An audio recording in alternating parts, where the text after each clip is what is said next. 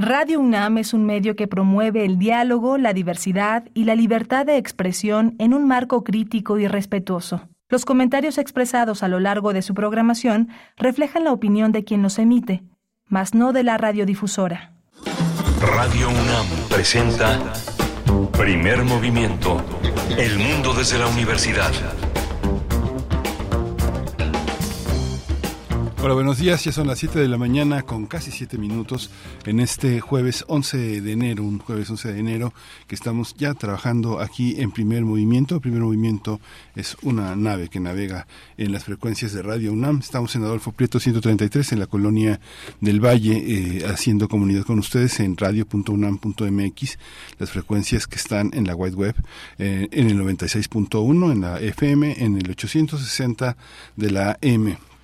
Hoy está Crescencio Suárez en el control de, en los controles técnicos, está Rodrigo Aguilar en la producción ejecutiva, hoy está Violeta Berber también en la cabina, junto con Eduardo Castro, que es nuestro eh, eh, profesionista, nuestro profesional del, del, servicio social, aprendiendo y enseñándonos cosas que, que son importantes en esta universidad. Berenice Camacho se incorpora el próximo lunes, yo soy Miguel Ángel Quemain, y tenemos un menú muy interesante para el día de hoy. Tenemos Hoy tenemos, hoy vamos a hablar con Irán Rubalcaba.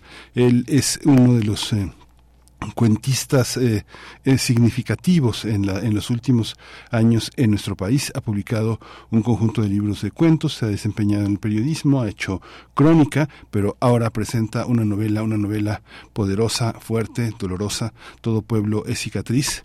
Es un libro que ha publicado en Random House y bueno, Irán es un eh, originario de Zapotlán el Grande, nada menos que qué herencia arreoliana tiene ahí. Es narrador, profesor de literatura, estudia el doctorado en humanidades en la UDG, es licenciado en letras hispánicas en esa universidad. Y bueno, una, una, una promesa cumplida ya de nuestra literatura mexicana. Hoy estará con nosotros el doctor Alfredo Ávila para abrir esta, esta programación ya presencial, ya en vivo en nuestra radiodifusora. El tema que eligió para esta mañana es Alemania del Este. Eh, tenemos también la presencia de César Enríquez, una de las figuras más importantes del cabaret en México. Él presenta ahora una sola, una, una función, una, una función doble el próximo domingo en el Teatro La Capilla con Banda Mushe, que pone sobre la escena nuevamente este tema eh, sexogenérico tradicional eh, de parte de la diversidad eh, erótica que nos ha devuelto poco a poco la posibilidad de pensar estos horizontes que tienen que ver con la tradición pero también que tienen que ver con la libertad, la individualidad y el y el corazón. Vamos a hablar de las dos Coreas hoy, el aumento de las tensiones entre estos dos países. Corea del Norte, Corea del Sur.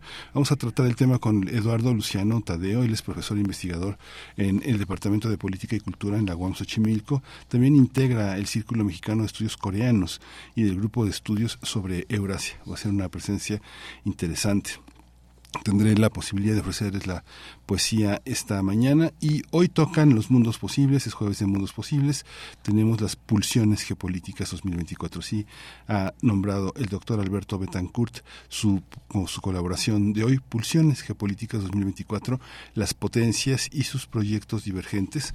Eh, Alberto Betancourt es doctor en historia, profesor en la Facultad de Filosofía y Letras de la UNAM y tendremos la presencia de Jacobo Dayan en la sección que todos los jueves tenemos al final de la edición, Derechos Humanos Hoy va a hablar de esta situación tremenda en Ecuador, Jacobo Dayan. Jacobo Dayan es un escritor, es un narrador, es un ensayista y también dirige el Centro Cultural Universitario Tlatelolco.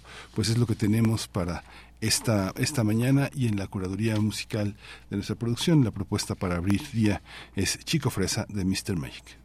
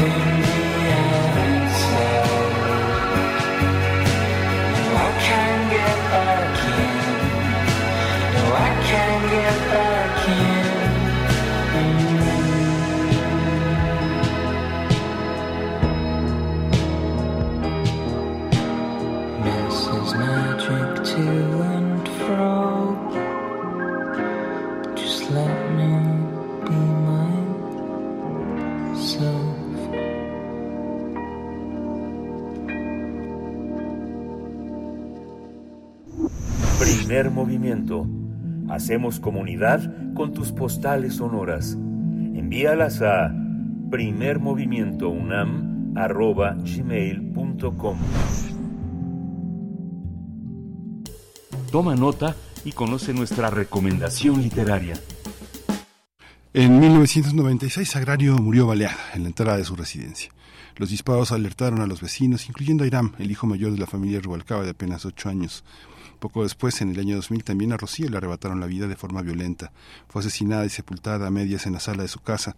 En 2005, la frontera simbólica entre un asesinato noticioso anónimo y el de alguien consanguíneo terminó por quebrarse. El Jalisco rural y semiurbano se había convertido ya en una tolvanera de cadáveres y uno de ellos era el del tío Antonio Rubalcaba. Tres asesinatos, apenas tres muertes entre todas esas que no somos capaces de contabilizar perdón, y de reconocer. A partir de ellas, eh, Irán Rubalcaba entreteje una impresionante novela debut que desde la autoficción lo posiciona como un heredero de la tradición literaria de ese espacio jalisciense. Lola Ancira ha escrito sobre este trabajo, la escritora Lola Ancira, que Irán se centra en los horrores particulares de la anomia y sus consecuencias enfocadas en la venganza, en esa necesidad de justicia por mano propia en la que creemos que se esconde el sosiego. Eh, Irán Rubalcaba, originario de Zapotlán Lerande, es narrador, profesor de literatura, eh, estudia el doctorado en humanidades en la UDG y es licenciado en letras hispánicas de esa misma universidad. Es un gran cuentista y ahora eh, en el territorio de la novela, llenándonos de belleza y de horror al mismo tiempo. Bienvenido, Irán Rubalcaba. Buenos días.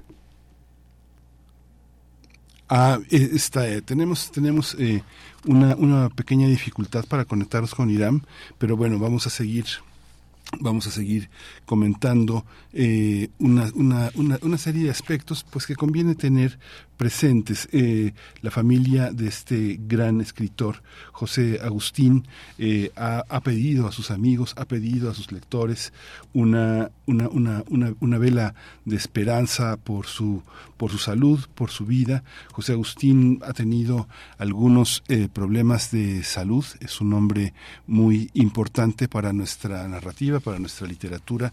Él nació en, en agosto, justamente está a punto de llegar a los 80 años tiene una obra, una obra eh, memorable, una obra muy importante que abrió en la literatura mexicana un signo de identidad eh, muy, muy importante. Sin él sería muy difícil pensar mucho de lo que vino después. Eh, la literatura mexicana ha tenido un, un acompañamiento de algunos críticos importantes, entre ellos Margot Glantz, que en algún momento en un ensayo imaginativo llamó Literatura de la Onda a un conjunto de expresiones que habían realizado José Agustín, Gustavo Sáenz, Parmenides García Saldaña, René Áviles Favila y, bueno, eh, José Agustín forma parte de este aliento eh, importantísimo. En la novela José Agustín, en 1964, justamente este, este año, eh, La tumba cumple 60 años, 60 años, está, es una de las grandes novelas de la literatura mexicana. Hay narradores que eh, se, se, proponen como parte de esta gran herencia, entre ellos Juan Villoro. Eh, Juan Villoro ha dedicado muchas sesiones eh, a hablar de esta gran novela. Es, una, es, es la primera novela de la literatura de la onda en Latinoamérica. Es una novela de gran importancia y que marca el inicio de la literatura, de una literatura de jóvenes, de un lenguaje fresco, moderno, totalmente coloquial y sin censura Muchos escritores muy importantes, entre ellos este Pacheco, Monsiváis, eh, Pitol, dudaron de que esto fuera en su momento una, una literatura importante. Muchos pensaron que se iba a agotar en su, en su propio desarrollo, pero sin embargo este sin embargo no. Sin embargo es la gran es la gran literatura es la gran literatura de, nuestros días. Y bueno una una vela que encendemos desde estos micrófonos eh, para para José para José Agustín que vamos a vamos tenemos tenemos una este tenemos una enorme deuda con él con este gran narrador eh, así que bueno la, la, cumpliremos porque en Radio UNAM hay muchísimas referencias eh, a, a, él tuvimos una pérdida también el día de ayer. El día de ayer eh, falleció el doctor Sergio García Ramírez. Nuestra universidad le ha dado una un enorme seguimiento un enorme pésame desde muchos territorios. El Instituto de Investigaciones Jurídicas le debe muchísimo a Sergio García Ramírez. Él es jalisciense, nació en 1938, eh, no alcanzó a cumplir un aniversario más, un año más, pero bueno, eh, murió este 10 de, de enero, pero es parte de una, de una trayectoria política. Él fue procurador de la República, fue secretario del Trabajo, pero también eh, fue juez en la Corte Interamericana de Derechos Humanos de la Organización de Estados Americanos, es, eh, eh, fue consejero federal electoral, un hombre con una, con una carrera académica notable. Él escribió desde los años 60, justamente se cumplirían prácticamente 60 años, 58 años, de este gran libro que publicó en 1960 dedicado a la asistencia a reos liberados. Un hombre que pensó el tema de la reclusión, de la rehabilitación, de la reintegración, de los derechos humanos de, los, de las personas privadas de su libertad. Hoy las llamamos así. Se ha, dignificado mucho los... Eh, los términos y bueno, todo el tema de la prisión preventiva, del sistema penitenciario. Él eh, ha sido uno de los hombres que ha reflexionado, que ha reflexionado notablemente sobre el tema de los menores infractores. Él eh, forma parte de la reflexión sobre la reforma penal que se hizo en los años 70, en 1971. Tiene un libro hermosísimo que es un ya una, un, clásico entre nosotros, en los que, entre las personas que estudian derecho, que es La prisión. Lo publicó, es una coedición entre la UNAM y el Fondo de Cultura económica. Así que bueno, tendremos que volver también, uno vive, uno vive en los pendientes, pero Sergio García Ramírez es uno de nuestros pendientes. La reforma constitucional sobre derechos humanos 2009-2011 también fue un objeto muy importante de, su reflexión. Pero bueno, ya Irán eh, ya está en, la línea. Eh, eh, estimado Irán, muchas gracias por estar con nosotros. Bienvenido, buenos días. Buenos días, muchas gracias por la invitación. Muchas gracias a ti, Irán. Feliz año, eh, eh, feliz año con esta novela. Todo pueblo es cicatriz. Eh, es una es una propuesta desde el título. Hay quien piensa que los los, eh, los títulos de las novelas son una especie de talismán para que el pensamiento narrativo, el pensamiento artístico navegue. Cuéntanos un poco cómo eh, la estructura propia también de la novela, los, la cardinalidad en la que estableces los sentidos de la, del libro, están estableciendo también una manera que entre la que tú formas parte de nuestra tradición literaria, que es el cuento Cuéntanos cómo dejó de ser cuento esta serie de capítulos, esta serie de personajes que están en tu novela y cómo, y cómo los pusiste en ese río caudaloso que es este libro que publicó, que publicó Random House. Bueno, eh, en algún momento de producción cuentística, que, pues ha sido pues, un, proceso un poquito más extenso, me di cuenta de que los, los cuentos me estaban saliendo de más páginas, ¿no? Empecé a escribir cuentos de 20, 30 páginas. Entonces, pues básicamente sentí como que la prosa me estaba pidiendo un, un, sea del más largo aliento, por decirlo así. Y yo tenía ya muchos años masticando estas estas historias, ¿no? Que, que aparecen en la novela. Entonces se me ocurrió, se me ocurrió que quizás era el momento de, embarcarme en un proyecto eh, distinto, un proyecto que, aparte de ser de largo aliento, pues entremezclara algunas historias que, fueran pues parte de un mismo mensaje, ¿no? Un mensaje contra la violencia, un mensaje de empatía, un mensaje eh, social. Entonces, de ahí surgió la, la idea de, de escribir todo pueblo de cicatrices.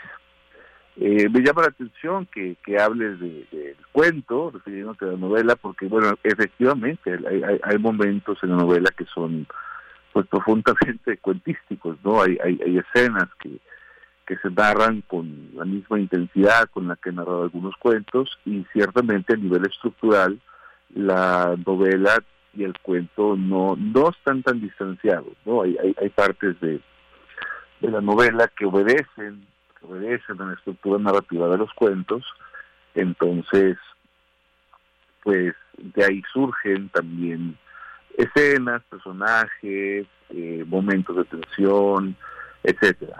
Yo diría que, que, es una novela pensada como, como estructuralmente eh, a partir de algunas estructuras del, del cuento. Hay una, hay una serie, eh, abres con una, no, no, dices de dónde es, pero yo creo que es de Huesos en el Desierto, la cita que abres de Sergio eh, este González, ¿no? Es, es, es, de ahí de ese libro, ¿verdad? Me imagino el, el, horror es infinito, las historias son particulares. ¿Cómo ir de ese caudaloso río que es, que es este, la, la infinitud de crímenes, la sucesión de crímenes? ¿Y cómo, digamos, te atreves a, a, decir que la última vez que durmió tranquilo ese niño de ocho años, que pareciera ser como un, un alter ego, donde es en una novela donde todo es mentira excepto lo que es verdadero, ¿no? Es algo que también señalas en, la, en el libro. ¿Cómo, cómo, ¿Cómo entender esa parte de alguien que observa la infancia? En los últimos años, en los últimos tal vez 20 años, son escasísimas las, las referencias eh, a los ojos infantiles que recuerdan lo que observan. ¿no? En el cine menos, hay algunos cortos, hay algunas cosas, este, pero es escaso. ¿Cómo, cómo decidiste atreverte a, la, a meter la infancia en eso que los adultos tratamos de sacar inútilmente de los ojos de los niños? Bueno, sí, efectivamente la cita que mencionas es de Huesos en el Desierto. Este, hay por ahí, es un, libro maravilloso, ¿no? Para los que no lo conocen, eso es uno de los libros proféticos, diría yo, sobre la situación de la violencia actual en el país, es, es acerca de las muertes de Juárez. Y hay un momento, ¿no? En donde él habla de, las cifras, que en aquel momento están creciendo en, en, la ciudad desde el norte, y dice, bueno, esto, esto, si no lo detenemos en este momento, esto, si no atendemos las causas de raíz de los muertos de Juárez, pronto va a, reproducirse en el resto del país. Y efectivamente, menos de 20 años después de, que saliera el libro, empezaron a haber desaparecidas, a haber eh, feminicidios, un incremento eh, a lo largo de toda la República, ¿no? Entonces, hay una, hay importante labor eh, profética de nuestro querido periodista Pedro Gonzalo Rodríguez, que bueno, en paz descanse, ¿no? También fue, asesinado por, por, haber visto estas cosas que, que luego estaría denunciando en sus libros. Y con respecto al tema de la infancia, yo creo que hay una tradición importante en la literatura mexicana, eh, de literatura, digamos, eh, que denuncia a partir de los ojos de la infancia ciertos aspectos o transformaciones de la vida civil o de la vida social que fueron profundamente violentas. ¿no? Yo te puedo pues, estar pensando cuando, cuando escribía también en Nelly Campobello, ¿no? Nelly Campobello eh, que escribe Cartucho, eh, este libro de cuentos precisamente, eh, donde pues mm. su visión de niña habla sobre cómo la revolución empezó a cambiar la situación social, empezó a, transformar la vida de, una manera profundamente violenta, ¿no? Entonces, bueno, una, una parte es, sumarme a esa tradición literaria, pero la otra tiene que ver con que, bueno, cuando yo tenía ocho años, pues sí mataron a mi vecina, ¿no? Sí fue un evento que, que yo creo que la naturaleza del trauma, eh, pues muchas veces está enraizada en, la infancia. Yo, yo te puedo decir que pues, efectivamente cuando uno sufre un, tipo de estas circunstancias eh, en un periodo tan, tan vulnerable como la infancia, pues se quedan heridas, se quedan heridas que después no este, no sanan concretamente. Yo creo que para, para los niños que nacieron, yo, yo lo digo toda una novela, después del 2006, cuando ya empezó la guerra contra el narcotráfico, escuchar balazos se volvió algo mucho más común. Eh, para mí no lo fue así, yo, no había escuchado nunca un disparo, entonces de repente suenan ocho balazos de golpe, eh, y este y, de verdad yo recuerdo que durante muchos muchos años cuando me despertaban los cuentos en la noche yo sí despertaba sobresaltado porque aunque no te voy a decir que tengo miedo de que fuera a pasar algo de manera inmediata pues sí, sí hay un sobresalto sí hay una situación de de que la violencia impacta y, no se va no probablemente no a todos les pase pero bueno a mí sí me pasó hay una, hay una, hay una parte, yo me imagino que debe ser como un poco difícil para ti, como las, las etiquetas que colocan, ¿no? Así como naciste en Zapotán el Grande y como estás en Jalisco y como son muertes y como está todo muy polvoso, pues este ya, ya te echaron la, la sábana de Rulfo y la sábana de Arreola, que, que son sábanas eh, que son cobijas pues muy calientes y muy difíciles como de, de, mantener con, con, cuidado. Sin embargo, en tu literatura hay muchísimas influencias. Hay una influencia anglosajona también muy fuerte que a veces yo no sé si tú has hablado de ello, pero este que se, que se reconoce. Hay una, hay una descripción poderosa que viene de las últimas también décadas entre nosotros, de John DeLillo, de Richard Ford, de muchos escritores, de Joseph Roth, de eh, eh, de Philip Roth, perdón, de, muchos escritores eh, de Corman McCarthy que nos que han influido de una manera muy significativa en la, en la literatura mexicana en español y en nuestra manera de escribir. Por supuesto, también está entre nosotros una literatura tan poderosa como la de ellos. Sin embargo, hay una hay una hay una cosa que también está en esa influencia y que se nota muchísimo también en tus cuentos, ¿no? Una, una parte muy, eh, muy, muy concentrada en la velocidad de la narración, en el control de los ritmos, en el trazo de personajes. Cuéntanos un poco de dónde viene Irán Rubalcaba como lector, como, como experimentador, como cuentista también, Irán. Bueno, me, entusiasma, me entusiasma mucho lo que, lo que dices, ¿no? Por supuesto, cuando yo empecé a escribir y cuando yo empecé a leer, sobre todo, pues las luces, porque uno, dice las sombras, pero no son sombras, son luces, ¿no? Las luces de Rulfo y de Arrola están muy presentes. Eh, yo lo he dicho en algunos momentos, yo crecí en el barrio de Arreola. Acá en Zapotlán no estamos tan tan cerca, son como siete, ocho cuadras, pero en la distancia Ciudad de México, pues prácticamente éramos vecinitos, ¿no? Él vivía quizás a seis cuadras de mi casa y a dos cuadras de mi escuela primaria, ¿no? Entonces me acuerdo que los maestros nos decían, ay, por aquí vive el escritor Juan José Arriola, y a mí como niño, pues eso me, me, fascinaba, ¿no? Yo no tenía todavía la aspiración de ser escritor, pero pues sí era fascinante saber que el, el señor que escribía lo que yo leí en mi libro de texto gratuito estaba a dos cuadras de distancia de, mi casa. Actualmente su casa es, es un museo, es, una, es un museo, taller eh, precisamente literario, ¿no? Eh, y bueno, estas son influencias de las que yo nunca he renegado y sobre todo Rulfo, pues que, que ¿qué escritor mexicano puede decir que no esté influido por Rulfo? ¿no? Y si lo dice, pues pobrecito. Y como bien, bien mencionas, hay, hay bueno, mencionas a, a Cormac McCarthy, que me parece verdaderamente extraordinario. Justo este mes de enero empecé mi proyecto de, relectura de Cormac McCarthy, entonces me hace muy bonito que, que resuene con, con, tus, con tu análisis. Eh, que bueno, son, son escritores que están recontando el, el campo o la, la zona semiurbana, rural de Estados Unidos, que es un proyecto que empezaron pues Faulkner, que empezó Sherwood Anderson, que empezó también este pues gente como, bueno, Jack London no tanto el campo, pero sí los, los digamos de naturaleza salvaje, ¿no? Y a mí, por ejemplo, Jack London me parece que fue mi primera gran influencia literaria, ¿no? Eh, yéndonos un poquito más hacia el presente, eh, ahí está Joyce Carol Oates. A mí Joyce Carol Oates me parece una narradora absolutamente extraordinaria.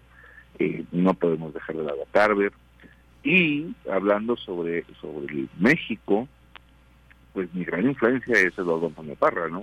Parra es un, escritor que me parece ha llevado nuestras letras a algunos estadios de, lenguaje, de, la intensidad, tú, hablas de control de ritmos, hablas de, la velocidad de narración, y todo eso está en Eduardo Antonio Parra.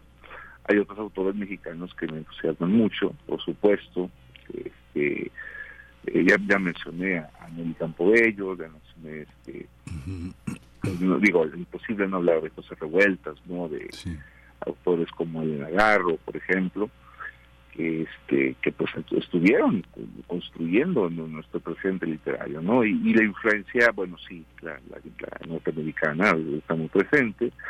Yo hablaría también de la influencia rusa no Dostoyevsky por ejemplo que que a lo mejor no, no lo leí cuando estaba yo en mi formación porque lo leí un poquito más grande pero pero bueno todos los autores que he leído se formaron con con estas escuelas no entonces yo diría que, que, sí, la, literatura norteamericana, al menos en mi obra, está muy presente, pero también, digamos, tengo estas otras, estas otras como influencias mexicanas contemporáneas.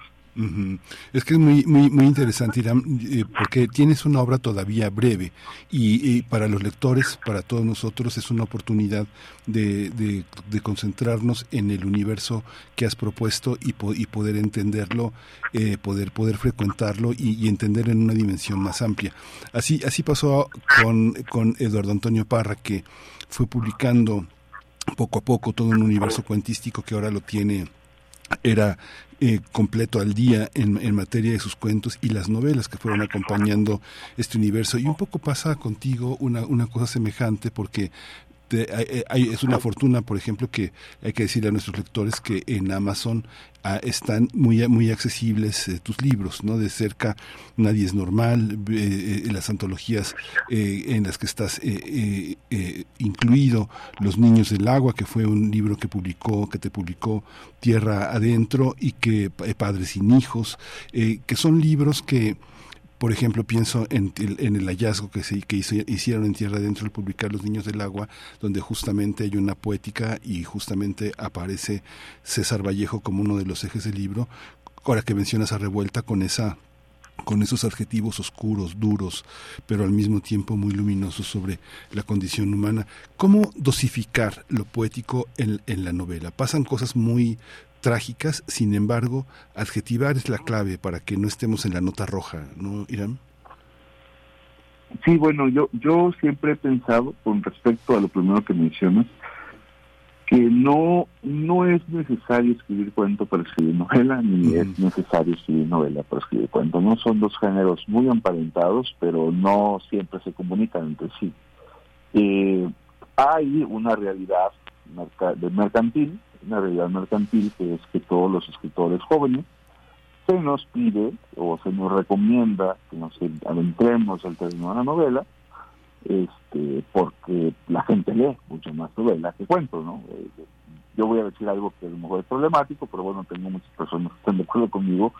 Yo creo que escribir un libro de cuentos es en muchos aspectos más difícil que escribir una novela, porque en la novela te sumerges en una sola historia y en los cuentos tienes que cerrar al final, con cada punto final, un universo cuantístico y abrir uno nuevo, ¿no? Con el cuento que sigue. Entonces, en ese aspecto el cuento es más complicado y la novela, pues, es más complicada en otros aspectos. Eh, con respecto al tema del lenguaje, con respecto al tema del lenguaje, yo, yo creo eh, firmemente que, aunque lo importante en una, en una novela, en un cuento, es la trama, es decir, cómo vas conectando el argumento, que, vas presentando primero, la elección de personajes, la elección de escenas. Eso para mí lo más importante. Eh, la lengua, la manera en que manejas las, metáforas, los símiles, eh, es decir, todas estas estrategias para generar una sensación estética, pues cobra una gran relevancia también, ¿no? Porque, bueno, finalmente lo que estamos haciendo es tratar de, hacer una obra artística y adjetivar correctamente, elegir la palabra correcta, no le que, que, fue una discusión muy muy este y eh, acalorada en los albores de los años 50 acá en México, pues sigue tiene que seguir siendo importante, ¿no? Para nosotros. Finalmente somos narradores y trabajamos con palabras, entonces tenemos un compromiso con con utilizar la lengua de, manera adecuada y, pues a mí me, importa mucho. Yo creo que la tradición poética eh, mexicana, la tradición poética latinoamericana, en ese sentido pues ha sido muy importante para mí. Yo, soy un lector, un lector muy este, entusiasta de poesía, no así un escritor de poesía, no, no, no he hecho poesía, pero eh, sí he sido un, lector muy, muy entusiasta porque bueno, los poetas nos ayudan a entrever pues cuáles son los límites o cuáles son las posibilidades ¿no? de, nuestra lengua y yo creo que nos dan muchísimas herramientas para enriquecer nuestras obras. Es lo que te puedo decir al respecto. Sí. las conversaciones son, son cortas en Radio Irán, pero hay una hay una satisfacción como, como lector sobre un narrador que habla de lo que nos pasa, pero al mismo tiempo no nos asusta, sino que justamente nos conduce a entender que la vida es frágil, que al interior de las, eh, de, las familias hay muchísima angustia. La angustia que se, que se presiente en la violencia también es la angustia existencial de cómo seguir adelante en un país difícil, ¿no? en, una, en un momento difícil para, para el mundo también. ¿Cómo entender, esta, ¿Cómo entender esta parte? Digamos que es una novela que pasa adentro, que pasa adentro en, en, en un universo lleno de vínculos, lleno de afectos, y por otra parte hay un mundo afuera que es un desafío narrativo tratar de descubrir en qué consiste y en qué consiste su amenaza? ¿no? ¿Cómo, cómo, cómo nos amenaza? Lo vemos en, ahora tú que has mencionado obras grandes de la literatura, lo vemos en El luto humano, lo vemos en El filo del agua de Yáñez, en El luto humano de revueltas, en Yáñez, en Al filo del agua, en Los recuerdos del porvenir de Elena Garro. ¿Cómo, ¿Cómo hacer que una novela permanezca más allá de esta nota diaria que tenemos tan amenazante, Irán? ¿Cómo te lo, te lo planteas? Sí, claro. Mira, hay, una discusión, una discusión muy, muy frecuente en las presentaciones de libros a las que he asistido en los últimos años que tienen que ver con el tema de la violencia. Hay lectores que son hartos de leer sobre la violencia, hay escritores también que hablan de que ya chole con la violencia, ¿no? Ya hay que elegir otros temas. Y aunque comprendo la naturaleza de esta, de esta discusión o de esta inconformidad, yo no estoy de acuerdo, ¿no? Yo creo que la violencia ha sido un motivo de, expresión literaria desde hace miles de años, ¿no? Pues, el Gilgamesh ya tiene escenas muy violentas, que, que es la Iliada, sino una historia de violencia, ¿no? De conquista de, un pueblo por otro. Eh, entonces la violencia siempre ha estado ahí porque finalmente en, en, las, en las situaciones críticas de las sociedades, como son las guerras, como son los conflictos eh, de civiles tal como estamos viviendo en esta situación, pues hay, hay una reflexión ¿no? sobre nuestra propia vulnerabilidad, sobre, sobre nuestro, nuestra falta o nuestra, digamos, ausencia eh, de, empatía, eh, compasión, etcétera, ¿no? Yo creo que las historias del, del narco, las historias también de la violencia intrafamiliar, las historias de la violencia de género, tienen mucho que enseñarnos sobre nuestra manera de estar y de ser en el mundo.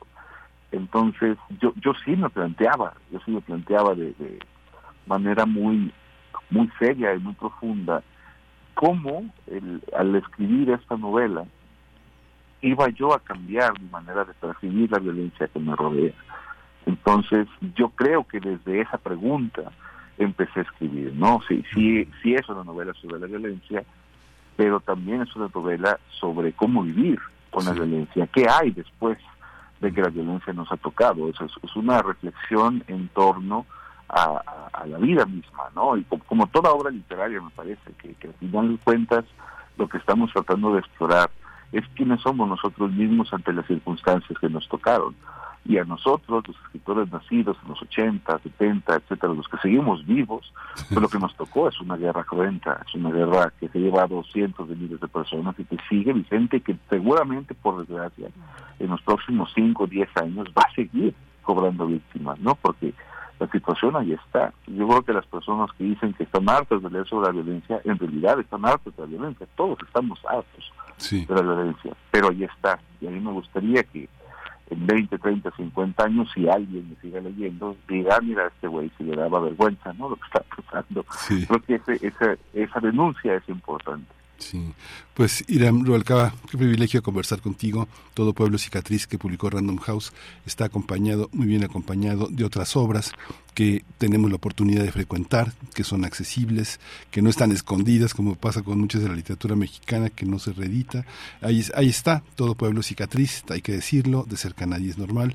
Muchos libros que son muy, muy interesantes y que nos acercan a una, a una, idea de la literatura muy interesante. Random House, Todo Pueblo Cicatriz. Muchas gracias, Irán Rubalcaba. Mucha vida para tu obra, mucha vida para ti, mucha salud. Feliz año. Muchísimas gracias, feliz año y pues un saludo a todos los escuchas. Muchas gracias. Pues vamos a vamos a este vamos a vamos a escuchar nada menos que The Men at Work Down Under.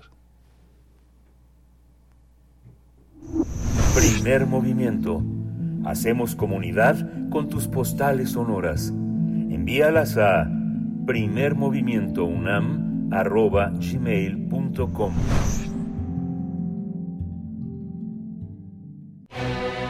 Todo es historia.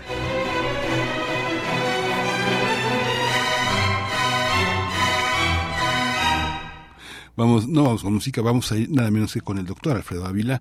Eh, Alfredo Ávila eh, doctor en, en, historia en el Instituto de Investigaciones Históricas de la UNAM, un colaborador de Primer Movimiento. Gracias, Alfredo, por estar con nosotros. Feliz año, buenos días, ¿cómo estás? Buenos días, Miguel Ángel Berenice, buenos años, buen, buen año, buenos días y también mis, mis felicitaciones para el auditorio y, mis mejores deseos para que todo nos vaya muy bien. Gracias, este 2024. Sí, buenos años, ojalá que no sea solo ese año, sino muchos por venir. Cuéntanos, escogiste el tema de Alemania del Este, si no me equivoco. Cuéntanos pues, por qué. Mira, en realidad es por la, lectura que estuve haciendo para fin de año. Eh, eh, es un libro de una historiadora alemana, Katia Hoyer, se escribe con J en vez de I en Katia, y Hoyer con H-O-J-E-R.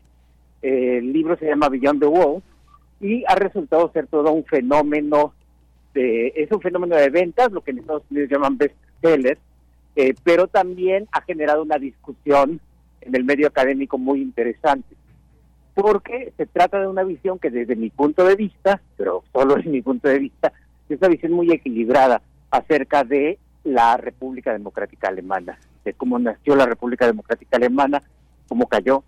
Y, eh, y bueno, esto eh, tuvo un impacto, el, libro tuvo un impacto muy fuerte, particularmente en el Reino Unido. Ella es una historiadora británica, de origen alemán, por supuesto, pero, pero británica. Y eh, ya, ella había publicado ya algunos trabajos antes sobre la Unión Soviética, sobre las relaciones imperialistas en el bajo el Pacto de Varsovia, pero decidió hacer este libro que aprovechó no solamente la extensa literatura que se ha producido en los últimos años sobre la República Democrática Alemana, sino también archivos de eh, del Stasi, archivos eh, de la Policía Secreta, archivos de eh, del gobierno de Alemania del Este que, que, han sido recientemente desclasificados. Hay un mm. proceso justo en este momento de desclasificación de, documentos, lo cual ha permitido a ella y a otros historiadores poder escribir con más certeza acerca de lo que pasaba en la Alemania democrática. Lo mismo pasa con los archivos rusos. En Rusia también durante algún tiempo se estuvieron abriendo archivos, lo cual permitió ver también cuál fue la influencia que tuvo la Unión Soviética en los países de Europa del Este, particularmente en Alemania del Este. Y el caso de la República Democrática Alemana es bien interesante porque se trata del país, quizá, perdón por el, por el uso del término, el país más desarrollado de entre los países eh, comunistas, de los países de Europa del, de Europa del Este. Eh, para la mayoría de la gente, me imagino que además atendiendo un poco a la estadística en México, México que es un país joven, México que es un país en el que, bueno, tal vez ya la mayoría de la gente nació eh, eh, en la década de los 80 o del, siglo XX o posterior, pues Alemania del Este es una cosa que está ahí un poco olvidada, es una cosa que está en los libros de historia y, y poco más que eso. Pero la República Democrática Alemana significó durante muchas décadas, significó un caso de éxito económico y de desarrollo humano muy importante para Europa, a tal grado que hubo un momento en el que algunos países de Europa Occidental vieron con temor el éxito de Alemania del Este por considerar que podía resultar atractivo para eh, para esos eh, para esos países. el caso de Francia y de la República Federal eh, Alemana. Por supuesto, esto no siempre fue así. Katia Hoyer es una autora muy equilibrada y no descarta ni pasa por alto las atrocidades que se cometieron bajo el régimen eh, comunista en Alemania del en Alemania del Este, un régimen que a diferencia de otros países no fue de partido único, sino que eh, aunque siempre ganaba el mismo partido, pero bueno, en México eh, durante el siglo XX siempre ganó un único partido. siempre ganaba el mismo partido, pero había competencia partidista y particularmente había representación de otros partidos, incluso del Partido Liberal que consiguió sobrevivir bajo bajo el gobierno y la constitución dictada eh, en eh, por Ulrich, el, canciller y, secretario del, Partido Comunista en Alemania del Este durante muchos años, durante muchos años. Y esto eh, permite una dinámica política relativamente distinta a la que tienen otros países de Europa del Este, de dos maneras. No solamente permite que existan alternativas políticas, pero también hay que reconocer que existe una, una dictadura y que existe un régimen persecutorio. Por ejemplo, algo que se extendió luego a otros países, pero que no fue eh, no fue propio o no estaba presente en, eh, en, los países comunistas originales, fue el tema de las delaciones. Esto surgió porque cuando, cuando se organiza la Stasi, eh, es, es, un momento en el que Alemania del Este está viviendo una relativa apertura, particularmente en cuanto a temas de moda juvenil. Ya sabemos que en los años 50, en los años 60, para muchos países de Europa del Este, pues resultaba complicado tener la, presencia, la imagen de los jóvenes de Europa Occidental. Es la época de Elvis, es la época de esos movimientos de, rock and roll en Estados Unidos y el impacto que tenía después en Gran Bretaña. Y eh, los jóvenes de Alemania del Este no se sentían tan entusiasmados con el programa revolucionario del Partido Comunista, como si se sentían entusiasmados por esos movimientos de rebeldía juvenil de los países capitalistas.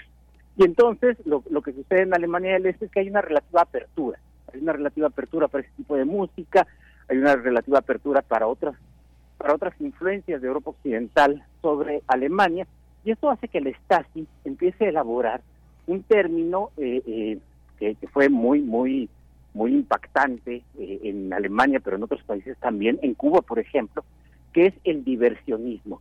El argumento de la Stasi es que eh, los ataques al Estado no se limitaban únicamente a complot o a fuerzas del extranjero que quisieran invadir Alemania, sino que también se podía atacar el Estado por medios culturales. Y esos medios culturales eran, por supuesto, esas perniciosas influencias de los jóvenes de Europa Occidental y de Estados Unidos sobre la juventud de Alemania del Este. Esta categoría de eh, eh, diversionismo, pues lo que fomentó fue que eh, empezara una cultura de delación, que fue terrible para Alemania del Este y que en todos los países en los que se aplicó de Europa, de, los países de, de influencia comunista, los países de Europa del Este, pues también tuvo también tuvo un verdadero desastre porque desarticuló a la sociedad.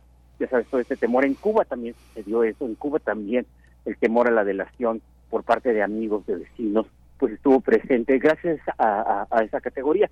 Y es interesante porque hay estudios sobre Albania o hay estudios sobre otros países de, Europa del Este donde no se aplicó esa categoría y allí el tema de la delación nunca fue tan importante como en Alemania del, del Este. Estaba recordando ahora mismo una película, La vida de los otros, no sé si la recuerdes, eh, que, que, trata un poco de todo esto. ¿no? Entonces, lo que tenemos es un, es un estado dictatorial, es un estado muy cerrado en muchas cosas, que tiene pequeñas aperturas cuando lo necesita, pero que de pronto le entra el miedo y se vuelve a cerrar. Un, un estado que consigue, eh, eh, Alemania del Este era un país muy pobre, es la parte más pobre de Alemania. Eh, recordemos que no era la mitad de Alemania, era apenas como una cuarta parte del territorio alemán y además la parte menos industrializada, la parte más rural, la más fría además y eso le permitió el un desarrollo tecnológico, un desarrollo en la industria de juguetes, un desarrollo eh, en, la producción de plásticos. Es decir, se trataba de una Alemania que salió de la nada en condiciones muy difíciles, además con una Unión Soviética que le exigía eh, eh resarcimiento por eh, los gastos durante la Segunda Guerra Mundial. a diferencia de lo que sucedió con Alemania de, del Oeste, con las otras tres cuartas partes de Alemania, que finalmente los Estados Unidos deciden invertir allí con el plan Marshall. En el caso de Alemania del Este, pues fue al contrario. Eh, la Unión Soviética siguió exigiendo durante varios años el pago de una indemnización por la por la Segunda Guerra Mundial. Eh, los soviéticos, con mucha razón, consideraron que la guerra había sido tremendamente desgastante para la Unión Soviética y para la gente de la Unión Soviética, y, esa, y ese resarcimiento era necesario de manera que eh, se lo cobraron a, Alemania del Este y eso impidió que durante algún tiempo, sobre todo en la década de los 50, ese país pudiera despegar. Pero como dije hace rato y lo que muestra eh, claramente Hoyer, es que ya en la década de los 60 la situación cambia y Alemania del Este consigue convertirse en el país eh, modélico para, para los países de, de, Europa del Este, a tal grado que ya después de, la muerte de Stalin y de las transformaciones en la Unión Soviética, ya con el gobierno de Brezhnev, eh, hay una especie de llamada de atención a Alemania del Este, porque se considera que Alemania del Este está escapándose de la órbita soviética, está escapándose eh, de, de esta de este consenso que había en el Pacto de Varsovia, de que el ejemplo tenía que ser la Unión Soviética, no, no otro país. Y esto ocasiona la caída del Ulrich y la llegada de Honecker eh, como secretario de, eh, del, Partido Comunista, de la mesa directiva del Partido del Partido Comunista y del Estado en Alemania, en Alemania del Este. Finalmente, eh, recordémoslo, nunca dejó de nunca dejó de haber presencia militar soviética en Alemania del Este y pues eso fue algo que impidió o que ató las manos de los alemanes. Ahora bien, el libro de, de, de, de Katia Joyas también muestra cómo los propios dirigentes alemanes sabían de su dependencia con la Unión Soviética y también en algunos momentos trataron de negociar con la Unión Soviética, a veces dieron pasos en Alemania sin tener la autorización de los soviéticos, pero una vez que habían dado esos pasos, los dirigentes rusos, incluso Stalin, ya no veían otra opción que sino, sino respaldarlos. Se trata de un libro muy bien armado, se trata de un libro muy, muy claro que da cuenta, porque como, como dije hace rato, de eh, eh, pues de esas dos visiones que puede haber sobre Alemania del Este y que por supuesto ha generado una reacción muy fuerte. Hay historiadores alemanes, algunos historiadores alemanes que eh, nacieron en, Alemania del Este y que consideran que se trata de un libro revisionista, de un libro que trata de lavarle la cara a un régimen terrible, pero por otro lado también hay estudios y hay reseñas en las que muestran que, bueno, después de todo, sí hay algunos elementos rescatables de la experiencia eh, socialista en Alemania del Este, de eh, la seguridad social que se vivía, los derechos para las mujeres, eh, la presencia de las mujeres en el trabajo, que, bueno, eso no estaba en Europa Occidental y, ni, en Alemania ni en Alemania Federal y que hacen que el modelo de Alemania del Este sea distinto al de otros países tras la cortina tras la cortina de hierro. El nombre del libro, Beyond the Wall, pues resulta bien significativo y por supuesto que buena parte del libro gira en torno al muro de Berlín, este, este, eh, eh, esta manera que tuvo el Estado, eh, el Estado alemán democrático, el Estado de Alemania del Este, para protegerse, según su retórica, de la perniciosa influencia fascista que se atribuía a Alemania Occidental. Y lo que muestra con, con mucha claridad es que sí, se trata de, de, un muro criminal, se trata de una barrera que separó familias, de una barrera que eh, cercenó a buena parte de la sociedad en, Berlín. Eh, antes del muro, las relaciones entre, entre Berlín occidental y, oriental eran fluidas, había gente de un lado que trabajaba en otro, eh, eh, los parientes están divididos en, por, por apenas unas calles y de pronto les los atraviesa este, este muro, pero también recuerda la autora que fue, fue Alemania Occidental la que decidió armarse antes de que lo hiciera Alemania del Este, fue Alemania Occidental la que decidió formar una convención constituyente y constituirse como un Estado sin convocar a los distritos de Alemania, de Alemania eh, Oriental, y que eh, eh, también hubo una especie de reacción por parte de, de Alemania del Este, no solamente fue un impulso represivo, sino que también fue una respuesta a lo que estaba sucediendo en, en, la otra parte, en la otra parte de Alemania y esto también se, se, puede ver claramente, y bueno, lo dice Hoyer, pero ya, ya lo sabíamos antes, cómo fue recibido el muro de Berlín por parte de las principales potencias. Mientras que buena parte de los liberales, sobre todo en Francia y en Alemania, esperaban que la construcción del muro fuera un argumento definitivo en contra del régimen socialista de, Alemania del Este, pues la verdad es que no fue así. El propio presidente Kennedy terminó admitiendo que aunque se trataba de una medida dura, pues era una medida que tranquilizaba la situación en Alemania y que eh, impediría que Alemania se convirtiera en el centro de la Guerra Fría. Hay que recordar esto en 1961, al año siguiente el centro de la Guerra Fría se trasladó a Cuba con la crisis de, los misiles. y, eh, eh, y bueno, eh, lo, que quiero decir es que, se trata de una obra que sí aprecia ambas partes, que, está apreciando pros y contras y, que hace un balance bastante equilibrado, lo cual, pues como es de suponer, le trae críticas de un lado y, del otro.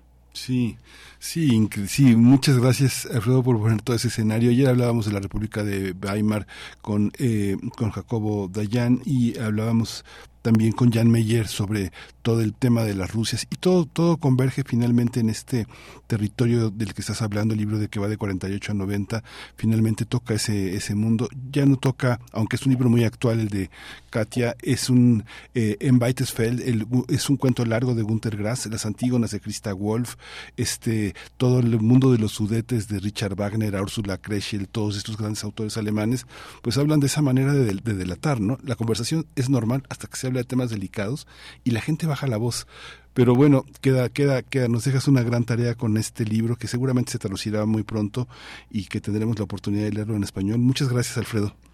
Y, hay que ponerle también atención a otros libros que se están publicando sobre Albania, o ah. libros como el de Gus eh, eh, Women Have Better Sex Under Socialism, que, que, está inspirado un poco en Alemania del, del Este, y que muestra precisamente que sí, es un país terrible, pero es un país en el que hay una serie de derechos que no había en los países occidentales. Sí, exactamente. La, violencia de la Alemania este, capitalista en la Kurfürstendamm y en la Alexanderplatz, todo es un mercado. Digo, todos los, todo se convirtió, la Friedrichstraße, la Rosa Luxemburgo Straße, todo se convirtió en el gran mercado que conocemos hoy como esa, esa, esa Europa alemana que donde triunfó el, el gran capital. Muchas gracias, Alfredo. Gracias, Miguel Ángel, y pues reitero, feliz año para todo el mundo. Igualmente, muchas gracias. Quédese con nosotros, ya son las 8 de la mañana, vamos al corte. Síguenos en redes sociales. Encuéntranos en Facebook como Primer Movimiento y en Twitter como arroba PMovimiento. Hagamos comunidad.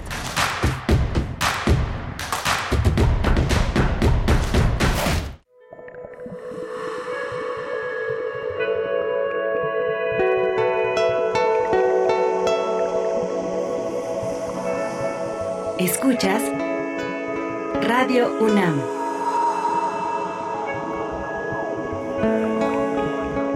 ...96.1 en frecuencia modulada. Radio UNAM, experiencia sonora. Ahí viene la cuarta transformación, con este ritmo que está sabrosón, unidos en una revolución que mi México lindo merece el corazón. Vete, vete, es la cuarta ley. Vete, vete, es la cuarta ley. Vete, es la cuarta transformación porque México merece más. Ay, vete. Vete es la 4T. Con los gobiernos de Morena en la Ciudad de México, la esperanza avanza. Ahora tenemos un transporte público digno y de calidad que llega a quienes más lo necesitan. Más de 1.2 millones de estudiantes de preescolar a secundaria pública tienen una beca. Somos la ciudad más conectada del mundo. Se construyeron tres nuevos hospitales y se redujeron los delitos de alto impacto en un 58%. Con la cuarta transformación hay bienestar en cada rincón. Morena, la esperanza de la Ciudad de México.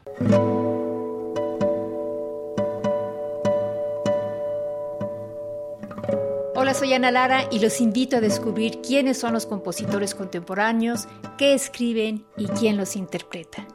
La cita es todos los miércoles a las 18 horas en Nació una nueva música, por supuesto en Radio UNAM 96.1 FM, Experiencia Sonora.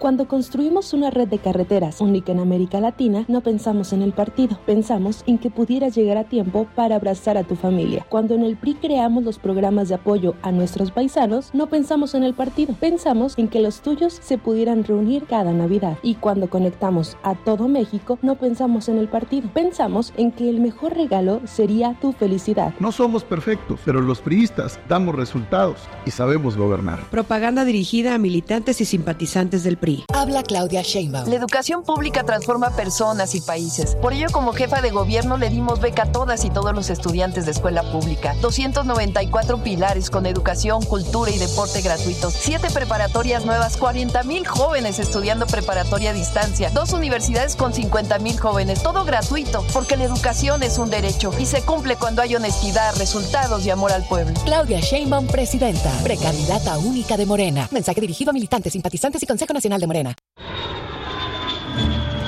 46 emisoras de 17 países de Europa, América y África. Esa es la red de Mundofonías. Música para descubrir el mundo. Todos los sábados a las 18 horas por el 96.1 de FM. Radio UNAM. Experiencia sonora.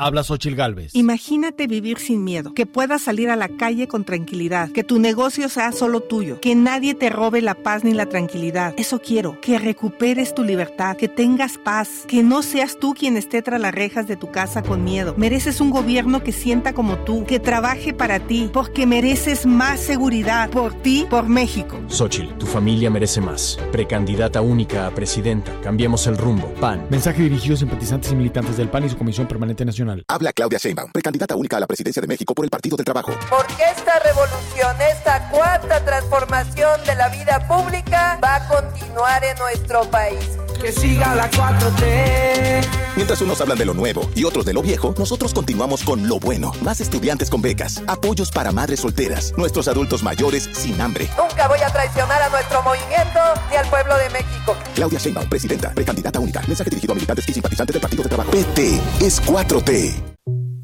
Hoy sabemos que nuestra salud es primordial. En Hipócrates 2.0 abordamos temas sobre medicina e investigación para tomar mejores decisiones y mantenernos en equilibrio con nuestro cuerpo y nuestras emociones. Escúchanos todos los martes a las 18 horas por el 96.1 de FM. Hipócrates 2.0 en Radio UNAM. Experiencia sonora.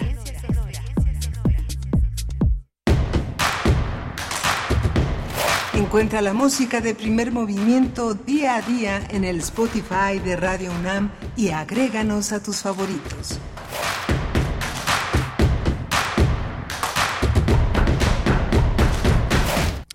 Hola, buenos días. Ya estamos de regreso. Son las 8 de la mañana con 6 minutos en esta gran ciudad de México. Estamos en Adolfo Prieto 133 en la colonia del Valle. Esto es Radio UNAM, esto es Primer Movimiento. Estamos de 7 a 10 de la mañana, de lunes a viernes, todos los días aquí eh, eh, haciendo comunidad con ustedes, escuchando sus comentarios, sus, eh, sus, eh, sus preguntas, sus eh, intervenciones. Muchas gracias por darse el tiempo de estar, estar con nosotros.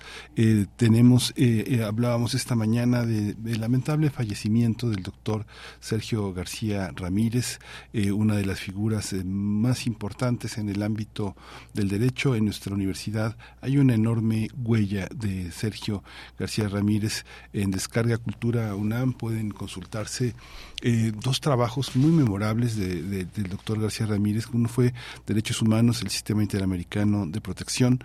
Nos va a hacer mucha falta en un momento en el que se discute de una manera tan intensa el tema de la Suprema Corte de Justicia, el tema de la paz, el tema de la, eh, de, la violencia en México y él fue un hombre fundamental en esta discusión, un juez, un juez ejemplar. El tema de migrantes y desplazados también fue un tema que estuvo, eh, que él, que él trató, que sobre el que él indagó, alguien que pues un hombre, un hombre eh, con una con una enorme capacidad de tratar eh, los problemas más, más complejos, más, más difíciles, con un enorme humor, con una enorme erudición. En fin, Sergio García Ramírez tendrá los homenajes y los reconocimientos que merece esta enorme trayectoria entre nosotros. Eh, tuvimos la presencia de Alfredo Ávila, eh, colaborador de Primer Movimiento, un historiador de primer orden que siempre viene aquí a, este, a ponernos a trabajar durísimo sobre muchos temas que son tan importantes. Hoy trajo este gran libro, Beyond the Wall, que sobre Alemania del Este, 1949-1990, de Katia Hoyer, que pone sobre la mesa el tema de la delación, el tema del pasado, el tema de un muro que cayó, pero parece que sigue siendo, tiene una enorme presencia y que tiene una, toda una literatura atrás de la que ayer hablamos con Jean Miller, con eh, Jacobo Dayan, todo ese mundo que sigue entre nosotros. Y tuvimos la presencia de Irán Rubalcaba, eh, el escritor jalisciense que ha publicado un Todo Pueblo es cicatriz en Random House. Tenemos por venir un tema interesante. Vamos a tener a César Enríquez. César Enríquez es uno de los, eh, pues uno de los eh, creadores más importantes de la escena teatral mexicana de cabaret. Él ha abordado toda una serie de temas sobre la diversidad sexual, sobre la presencia del mundo homosexual en, en México, en el teatro y sobre todo en el cabaret con la parodia, la comedia. Eh, eh, y ahora presenta Banda Mushe, que es un espectáculo que está en el Teatro de la Capilla, que va a estar el domingo a las 5 y 7 de la noche, dos funciones nada más, así que bueno, vamos a tener la oportunidad de dialogar con este gran creador eh, sobre la diversidad sexogenérica que representa el mundo mushe. Y vamos a tener el tema de las dos Coreas, el aumento de las tensiones entre estos dos países, con el doctor eh, Eduardo Luciano Tadeo, él es profesor investigador en el Departamento de Política y Cultura de la UAM Xochimilco, y más adelante tendremos la poesía necesaria los mundos posibles con la presencia del doctor Alberto Betancourt, nuevamente con el tema de la geopolítica para 2024, las pulsiones geopolíticas para este año que iniciamos ahora y la situación de derechos humanos en Ecuador que ha sido muy muy trágico todo lo que ha pasado y lo hablaremos con Jacobo Dayan, director del Centro Cultural Universitario Tlatelolco, escritor, ensayista, un defensor de los derechos humanos no solo en México sino en el mundo, en el continente. Vamos a nuestra primera Nota del día. Primer movimiento. Hacemos comunidad con tus postales sonoras. Envíalas a primermovimientounam.gmail.com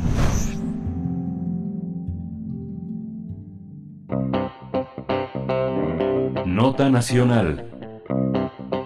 Juchitán es un espacio imaginario y real en la región del Istmo de Tehuantepec, en Oaxaca, una de las principales ciudades de la cultura zapoteca, donde están, eh, hay una particularidad, una tradición que, que, este, que se llaman los mushes, una sociedad indígena, así llaman todavía a las culturas originarias, que se denomina un tercer género. Los mushes son hombres que nacieron biológicamente hombres, pero que adoptan roles y una tradición muy compleja de lo, de lo femenino, de la tradición de las abuelas, de las madres eh, para abordar el tema, César Enríquez ha presentado un espectáculo Vendamuche que tiene por objeto impulsar este conocimiento eh, desde muchas esferas de este, de este tema.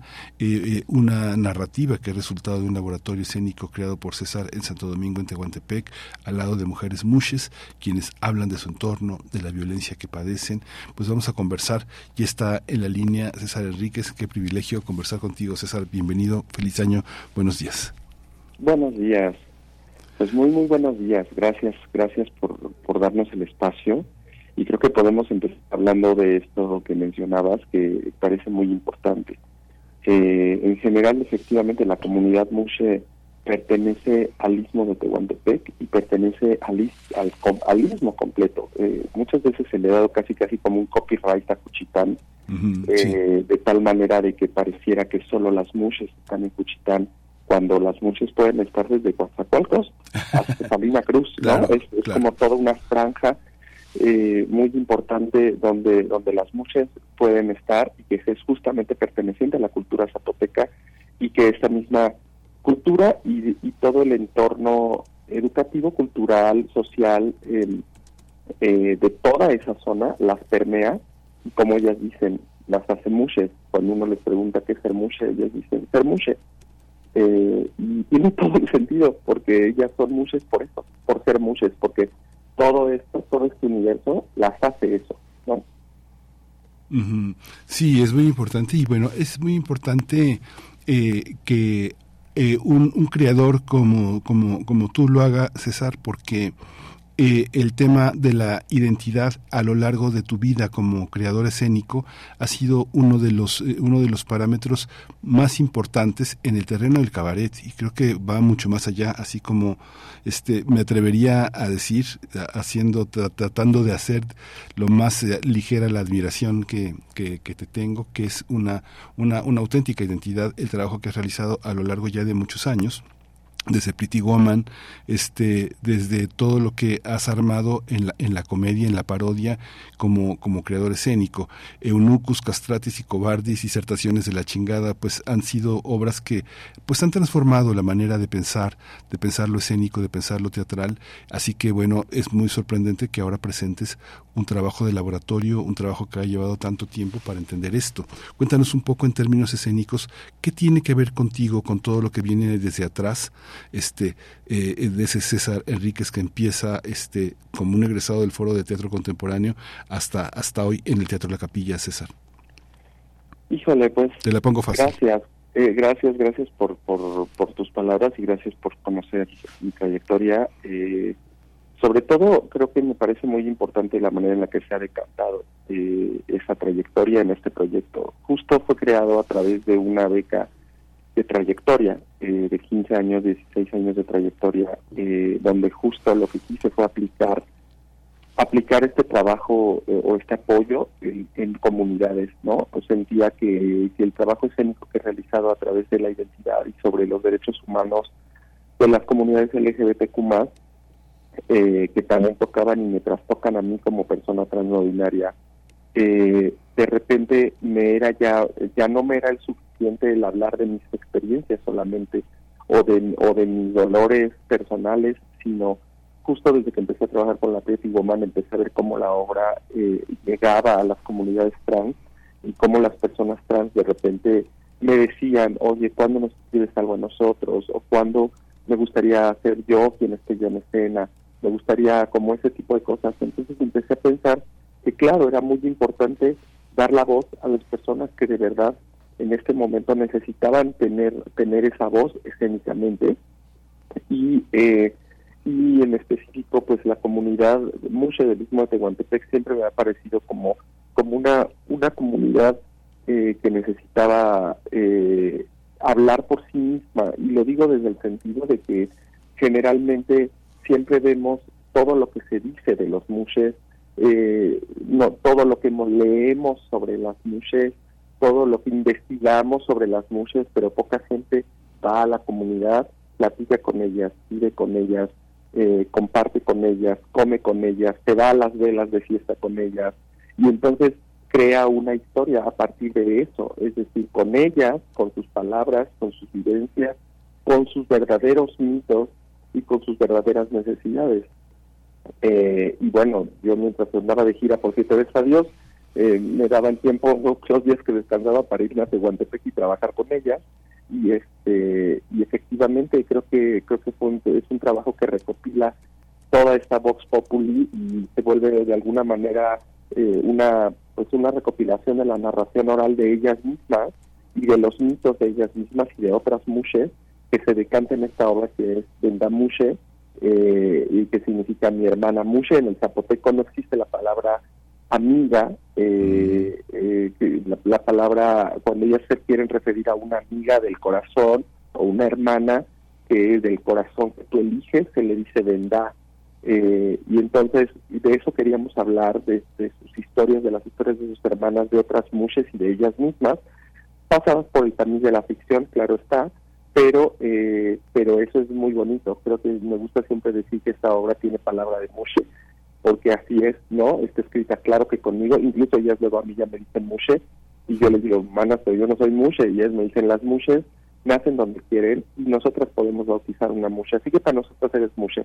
Y les digo, ok, bueno, gracias, se los agradezco, pero lo más importante de eso es que está, eh, que cada palabra y cada frase puede cantada por ellas he hecho el trabajo de la dramaturgia y he, he cosido este trabajo escénico y he hecho la dirección junto con Luis Montalvo, que es mi acompañante en esta travesía, pero eh, pero es un texto creado a partir de ellas y es sumamente divertido y también muy entrañable. Sí, y es, y es muy, es muy complejo. Yo no sé, seguramente sí conoces este la película que hizo Horacio Alcalá, Finlandia, este, ¿no? Que eh, eh, uno ve muchísimos cortos, muchísimos trabajos en el cine, en la, en la, televisión, no sé, gente que ha hecho como TV UNAM, o en Canal 11 o en Canal 22 sobre lo mucho, pero qué difícil es hacer un, un trabajo, digamos, autoral. Eh, en, en el caso de una mushe como tú que nació donde quiso, ¿no? Y que justamente se, se, se coloca a, en, un terreno de abandono de lo propio para entrar en lo demás. Pienso, pienso en ese territorio de Finlandia porque yo no lo sé de, cierto, pero lo intuyo, que Ángeles Cruz se metió hasta la cocina y que hizo de esa película de alguien que estaba fuera de México y solamente con la curiosidad de lo que es lo mushi preguntándose qué será una mushi, ¿no?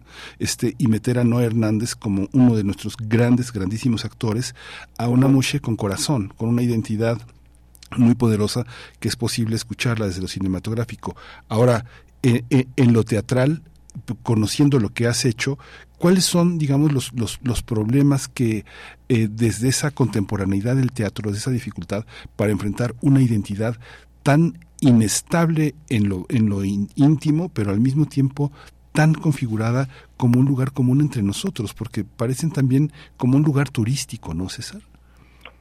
Claro, eh, es eso. Creo que justo en este caso el teatro se volvió se volvió un espacio de liberación y se volvió un espacio de reinserción para ellas, porque de eso se trataba. No, ellas no son actrices de formación. Eh, yo lancé una convocatoria junto con un activista, Jocelyn Sosa, lanzamos una convocatoria en Tehuantepec y la idea justamente fue muy, fue muy interesante al principio porque se empezaron a escribir personas, muchas que no eran de Juchitán. Eh, y eso nos llamaba mucho la atención. Y de repente cuando ya empezamos a el laboratorio, cuando yo empecé el laboratorio, algunas de ellas de repente yo quise abrirlo y ellas no es que cerraran la convocatoria Juchitán para nada, sino ellas me decían es que la gente siempre voltea a ver a las de Juchitán.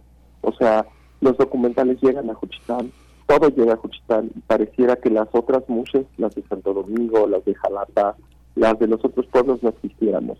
Entonces dije, claro, tienen toda la razón y entonces yo ya no yo abrí la convocatoria, pero pues no llegó ninguna Juchitana. Y entonces pues, de que, pues nos quedamos con puras mujeres que no son de Juchitán, ¿no?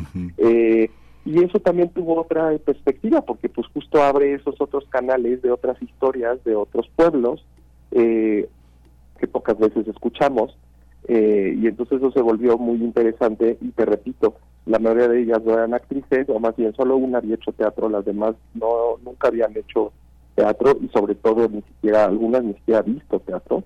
Eh, y el teatro se volvió ese espacio, ese espacio, ese lugar seguro.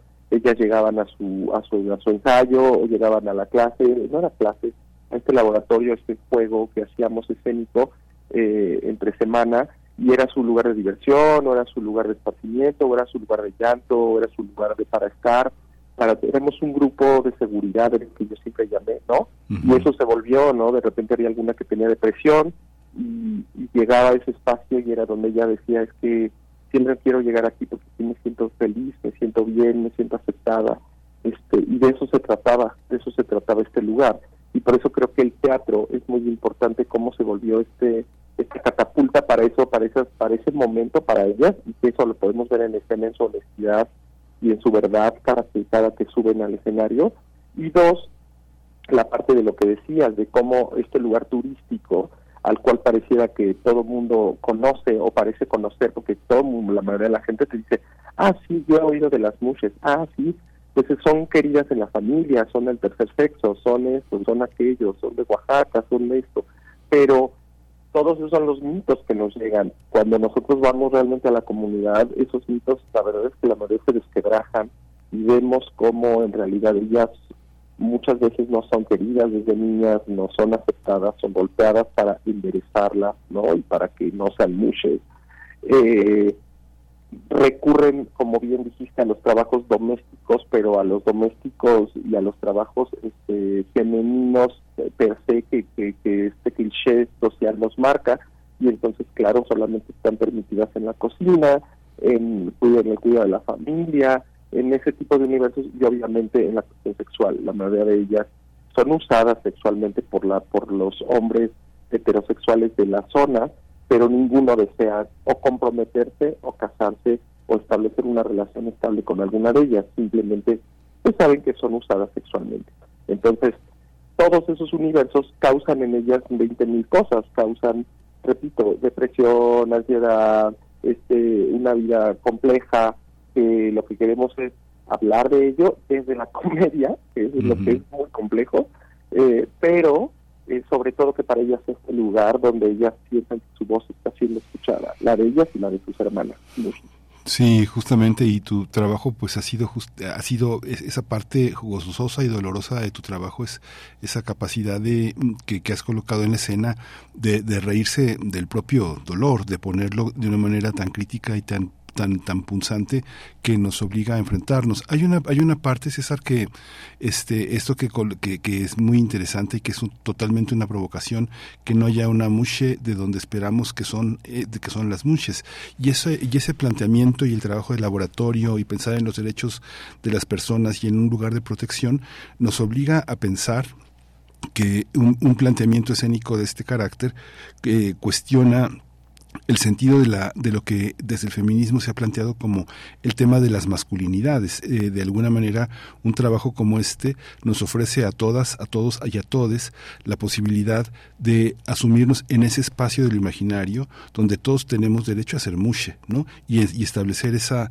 esa posibilidad de eh, enfrentarnos en ese código y estar en ese, en ese lado de lo femenino y lo masculino, de lo familiar, de lo maternal, de distintas líneas a las que las personas que han nacido o hemos nacido como hombres con el sexo masculino hay la posibilidad de, de este de esos viajes imaginarios tan profundos en busca de una identidad propia no sí sí creo que creo que en esa parte sobre sobre lo que acabas de decir y sobre estas pues no me gusta llamar el término nuevas masculinidades pero estas masculinidades que, necesitamos descubrir que necesitamos explorar eh, o repito, como, como yo, como una persona no binaria que se asume desde otro terreno, eh, em, incluso tal vez político, donde no me interesa pertenecer a lo que lo que la sociedad llama como como como hombre o que no respeto esas características eh, tanto físicas porque de repente pues me puedo dejar crecer mi cabello, me puedo dejar crecer mis uñas, me puedo sentir femenino el día de hoy y salir lo más femenino a la calle porque así me siento y porque así me siento atractivo y, me siento pleno eh, o me puedo llamar en, con mis amigas o con mi gente como ellos me dicen maestra o me puedo mover puedo fluctuar como en esos universos eh, creo que me parece muy interesante eso. Yo siempre con ellas les digo aunque aunque ellas me hayan eh, bautizado o de esta manera generado o permitido el, el porque si luego me dicen no mucho ven acá o maestra mucho o aquello eh, se los agradezco de todo corazón. Sin embargo creo que creo que lo mucho sí pertenece a una determinada característica como lo hablábamos al inicio tanto cultural como social. Ellas su su manera de hablar su cantado al hablar su inclusión de sus palabras en zapoteco, del ir al mercado y comprar determinadas cosas, eh, todo eso las hace mucho. Eh, no es, es, algo que es lo que la obra posee de repente también escuchar la obra con chistes en zapoteco mm. o con chistes eh, en, su en su lengua eh, que claro traducimos pero que de repente cuando la presentan en el mismo y cuando la presentan con su gente ha sido una obra muy exitosa ya por lo mismo porque por primera vez la gente está escuchando una obra con con muchos eh, de, de que las representa y, y ves a la gente divirtiéndose, conmoviéndose en espacios donde antes pues no había teatro, donde no iba teatro.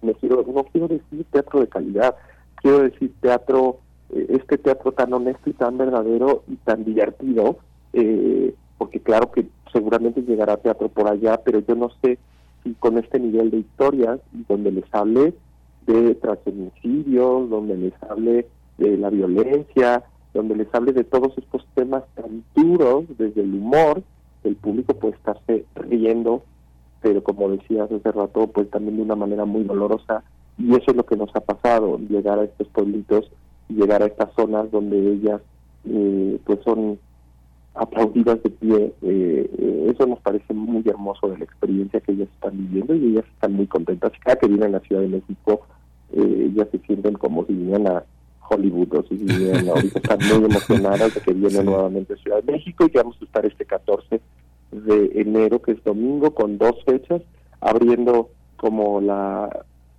obra invitada de este ciclo de, teatro de, los, estados. de la capilla, eh, y bueno, están muy emocionadas, estamos muy emocionadas de, de venir México este 14 en dos únicas fechas. Sí, es muy, es muy, es muy interesante porque además, ahora, que comentaba César, que cómo, cómo uno puede sentirse un día y tal vez eh, eh, salir a la calle eh, en un mood, como dicen en inglés, en, un, en una sensación masculino, femenina, no binaria, y siempre, siempre hay una parte escénica y que finalmente tú que has trabajado tanto tiempo eh, en soledad eh, contigo mismo, contigo misma, ha sido ahora en este laboratorio muy rico porque finalmente me imagino que alguien como, como tú de tu experiencia escénica hay que sacarle el teatro que ya traen dentro, ¿no? Porque me imagino que hay una parte escénica que tú como creador debes observar en ellas que es muy auténtica, muy primigenia y que hay que conducirla hacia una propuesta autoral, como lo harás en esta dirección y en esta dramaturgia que se va a presentar. Cuéntanos un poco qué se va a ver, cuánto dura el trabajo, cuántas personas están en escena, cómo ha sido un poco ese proceso que llega hasta hoy, ¿no? ¿Qué es, qué es lo perdurable, qué es lo un poco lo frágil. Eh, muchas se van a ir, muchas se van a quedar, muchas van a hacer lo suyo a partir del trabajo que han logrado hacer contigo. Cuéntanos un poquito esa experiencia. Ya brevemente, estamos al final de la conversación, pero no me quiero perder esa, esa, ese testimonio tuyo. No, no, es, es, es interesante y claro, claro que es muy interesante saber estos procesos. Eh, y efectivamente, o sea, el trabajo se trataba de eso, se trataba de, que ellas exploraran esa parte, esa parte interna, escénica y verdadera. Eh, todo este trabajo también ha tenido que ver con un manual de trabajo que estoy llevando de cómo cómo, cómo el teatro nos puede, a, mí me cambió la vida y me salvó y me ha salvado y me sigue salvando de todo. Entonces yo decía, ¿cómo esto lo puedo compartir? ¿Cómo de verdad creo que sí el teatro puede ser una vía de sanación y de liberación para las demás personas y principalmente quería ocuparlo con gente de mi comunidad, con comunidad LGBTQ+.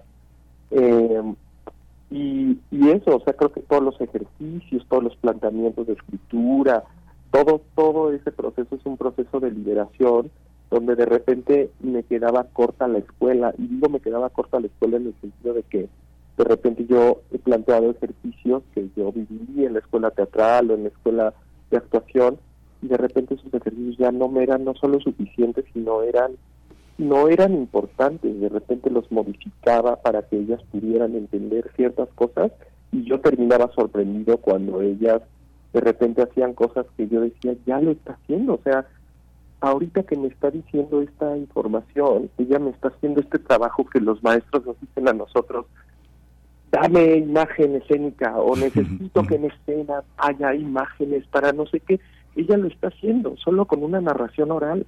Entonces, yo de repente no necesitaba pasar conceptos, o sea, yo no me necesitaba decirles temas eh, importantes de esto, yo decía lo que les decía, lo que estás haciendo, lo que ahorita hiciste, es, es lo que necesitamos, o sea, contarnos lo que nos acabas de decir. Y claro, de repente yo ya le decía, en este momento la energía hay que hacer esto, hay que subirnos la energía para esto, en, el teatro tenemos que hacer estas cosas, eh, que ya son conceptos mucho más básicos, pero créeme que los más complejos, los, los, los, los preceptos más complejos del teatro para mí, que es la verdad, la honestidad y la creación de imágenes, eh, eh, al, tocar emociones, estaban dados, porque claro que, ellas era, venían de una necesidad primigenia que era contar sus historias y contarse a ellas mismas. Entonces, desde eso, pues, pues esos conceptos que generalmente son los con los que uno más batalla en escena, eh, aquí estaban dados de manera per se y claro, ahora ha sido preservarlos, ¿no? Eh, eso, ese fue el otro camino, que de repente ya aparecían. Ahora, ¿cómo los preservas durante seis meses de trabajo? ¿Cómo los preservas cada función? Y como dices, he aprendido a, a no exigir... Eh, no exigir una determinada calidad por función, es decir, ellas, así como yo, no somos máquinas, y claro, habrá funciones más honestas que otras, y claro, había funciones más divertidas que otras, y claro, habrá funciones donde nos pasa con una de ellas, es una de las actrices, Julia de la Rosa, que tiene ya más de 56 años, 57, y de repente Julia pierde la noción de, de la memoria, y entonces de repente Julia se estresaba demasiado porque sus compañeras no podían seguir por el texto, eh, y ella se empezaba a estresar mucho porque se le olvidaba, hasta que un día le dije, Julia, ¿esa es tu condición? Ni modo, trabajamos con eso. Yo no, porque me decía, es que prefiero que escojas otra actriz. Le dije, no, no voy a escoger a otra más. Tú vas a, a menos que tú me digas que te quieres ir. Entonces tú vas a continuar. Y si de repente se te va el texto, hay que meterlo al personaje. O sea, el personaje es una persona de tu edad y es una persona que puede tener una laguna mental y puede tener una parte, entonces si eso le pasa, eso le pasa y tus compañeras van a entrar y te van a salvar y van a decirte tu texto y te van a decir, mana, como esas historias ya las han contado varias veces dentro de la misma historia, ellas claro que te pueden salvar diciéndote, mana, ¿no te acuerdas que nos ibas a contar tal cosa, de tal cosa, de tal cosa? Y te vas a acordar y vas a decir, ah, sí, y entonces continúas. Y punto, se acabó. Y lo han hecho. Y entonces funciona Funciona muy, muy bien. Claro que el público se da cuenta que a la actriz se le está olvidando el texto, pero pasa a un segundo plano. o sea, estamos viendo a personas, muchas, contándonos esas historias y entonces ya nos quedó claro que es una mujer de 60 años que se le está olvidando el texto y no me interesa, me interesa lo que me va a contar y eso es lo bonito. Sí. Pues César, qué privilegio conversar contigo el próximo domingo a las 5 de la tarde y luego a las 7 de la noche en el marco de esta gran propuesta de Teatro de los Estados en el Teatro La Capilla bajo la conducción de Boris Schoeman en ese proyecto que es tan interesante. Vienen de Oaxaca, viene esta maravilla, este hay que verlo. El Teatro La Capilla está allí en Madrid 13, en la Colonia del Carmen, muy cerca, muy cerca de todos. El teatro, el teatro que vale la pena siempre está cerca, aunque quede lejos en la, en la ciudad. Muchísimas gracias, César. Mucha vida para este proyecto y gracias por estar con nosotros. Muchas gracias, que así sea y allá los vemos y no se la pierdan. Son dos únicas fechas y, de verdad eh, pues se la van a pasar muy bien y sobre todo, siempre lo digo, hay que escuchar, hay que escuchar otras narrativas, hay que escuchar otras historias, porque esas historias distintas que parecieran que no nos competen son las que más nos llegan a tocar el corazón, porque nos damos cuenta que en estos espacios y en estos lugares esas personas son similares a nosotros y sus vivencias, por más distintas que pensamos que sean, eh, nos reflejan completamente las vivencias y los sentires de cada una de las personas que podamos ir, sin importar nuestra condición sexual, nuestra identidad, nada. O sea, somos seres humanos y y esas historias nos van a traspasar de igual manera. Gracias, que así sea, querido César. Muchas, gracias. gracias. Hasta luego. Vamos a hacer una pausa musical, vamos a escuchar a un grupo extraordinario que se llama Men at Works y vamos a escuchar una canción preciosa que se llama Down Under.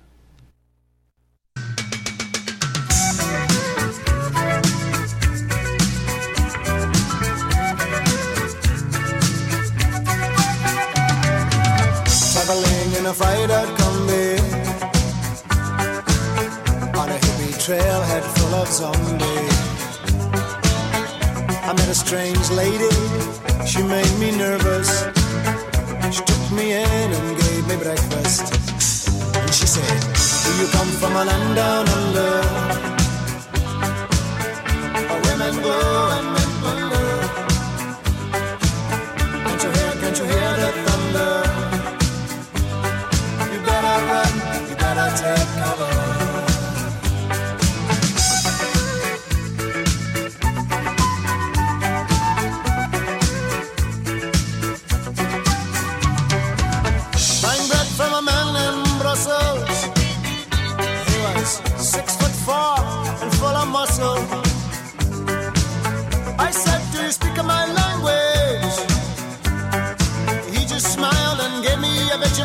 Sandwich.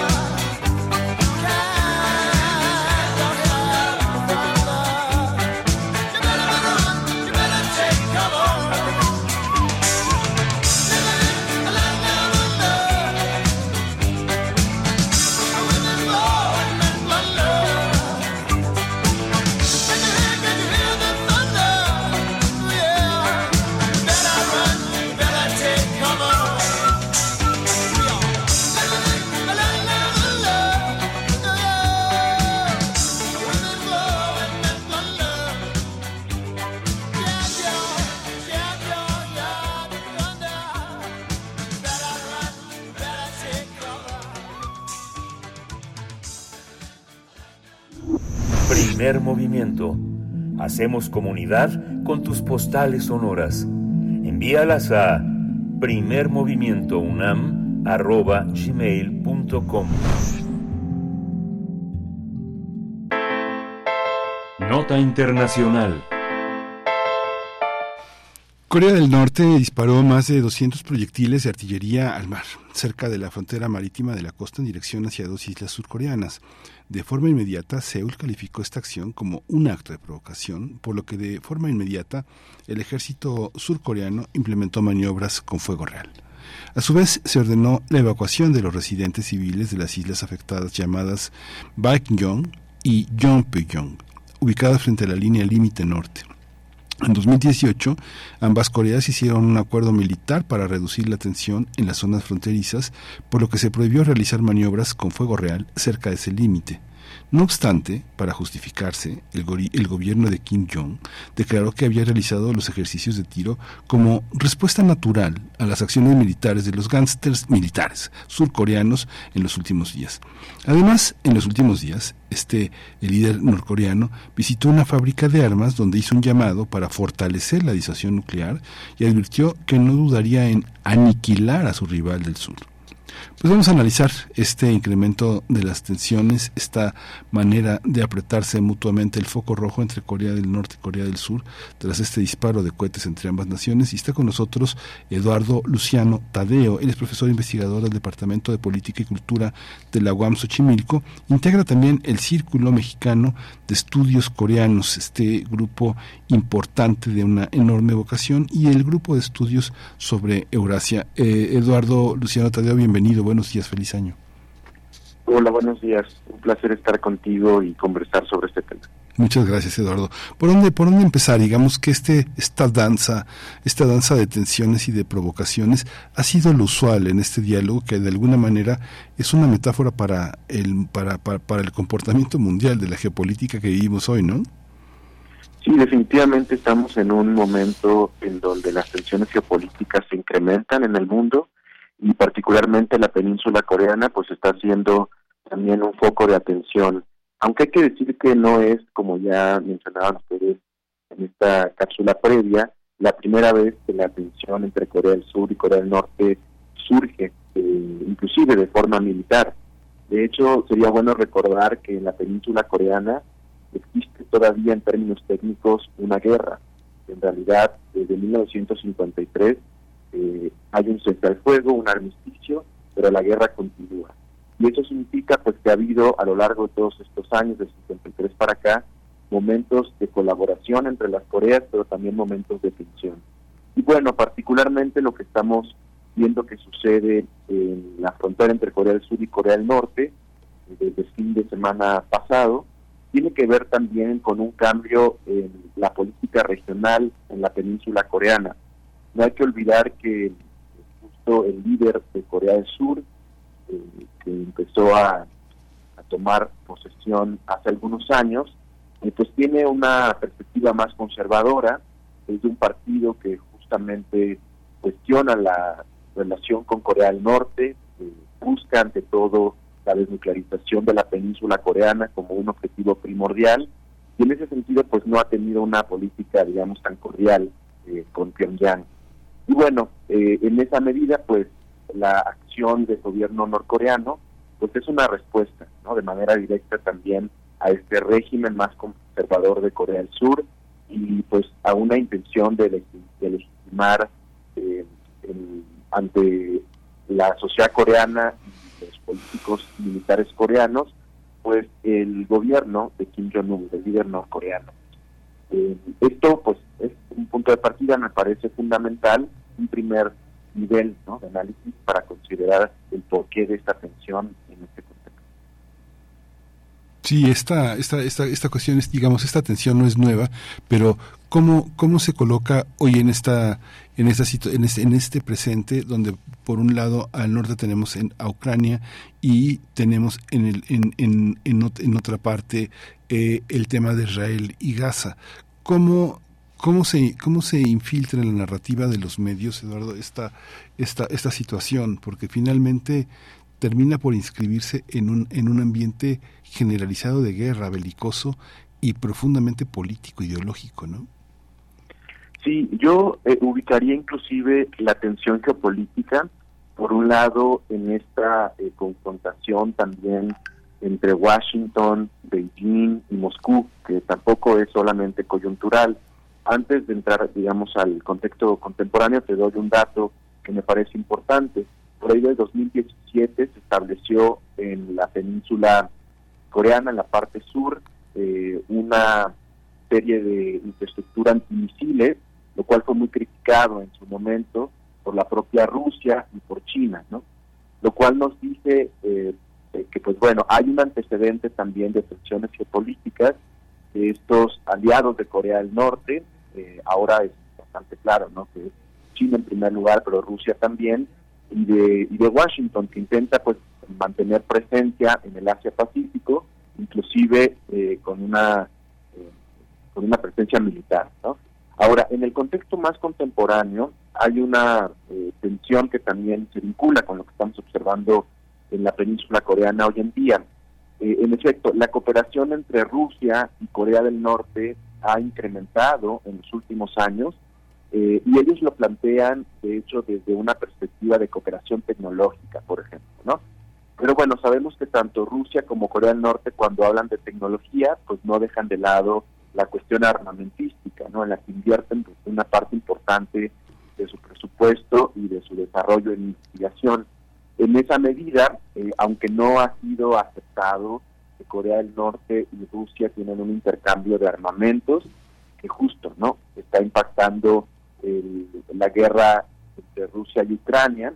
Eh, lo cierto es que hay una, una discusión internacional de que esto pudiera estar sucediendo, una transferencia de armas de parte de Corea del Norte a Rusia, lo que por supuesto crea un escenario bastante complejo a nivel regional que indica eh, que pues bueno Corea del Norte está intentando fortalecer su sistema militar y está apoyándose en la tecnología rusa para llevar a cabo no este tipo de desarrollo. Eh, por eso no es tampoco sorpresivo que Pyongyang haya llevado estos ejercicios militares a la frontera. Me parece que lo elige eh, hacer en un momento que es crucial donde la atención pues está postrada justamente en, Palestina e Israel, en el conflicto entre Ucrania y Rusia. Y, bueno, eso de alguna manera pues eh, genera un espacio de oportunidad para que el, líder Kim Jong-un pues pueda plantear que también desde la, la parte norte de la península coreana pues están fortaleciendo en términos militares, eh, en caso de que hubiera eh, una posible confrontación. Algo que quisiera mencionar en ese sentido es que sí hay una peculiaridad, digamos, en lo que está sucediendo, ya lo reportaba el periódico Hankyoreh de Corea del Sur, que a diferencia de lo que ha pasado en otras ocasiones de la tensión intercoreana, en esta el propio líder norcoreano catalogó eh, como un estado enemigo a Corea del Sur. Antes de, de esta ocasión no había sucedido, ¿no? Que se considerara eh, a Corea del Sur un estado de una forma tan, eh, digamos, puntual y radical y que lo dijera además el máximo líder de Corea, eh, de Corea del Norte. Entonces sí nos habla de que hay eh, una intención de posicionar una política un poco más agresiva, que yo de entrada te digo, eh, no en perspectiva no creo que la guerra eh, sea un escenario cercano, justamente porque no está en el interés geopolítico de China y de Rusia ahora mismo pues tener eh, digamos un problema cerca de sus fronteras. Esta también esta esta, esta visión, por ejemplo, eh, pensar eh, no- nos da pretexto pensar y que bueno formes parte también de este círculo mexicano de estudios coreanos, cómo Corea tiene cada vez una presencia más fuerte, eh, más más fuerte entre nosotros. Uno lo tiene oportunidad de verlo eh, en, en los estudiantes de la, en el caso de la UNAM, de la prepa, del CCH, en las licenciaturas de Ciencias y Humanidades. Eh, hay una creciente Corea, Corea de series, Corea de canciones, eh, y por otra parte en las noticias, una Corea muy lejana a todos estos intereses que están representados también en una gran literatura que está en el mundo, que se está traduciendo en, en, en, en grandes intérpretes de música clásica occidental, ¿no? Eh, en grandes eh, tributos al rock. ¿cómo, ¿Cómo entender esta, esta decisión, Eduardo? ¿Cómo, qué, qué Corea, qué Corea nos deja fuera esta narrativa tan bélica?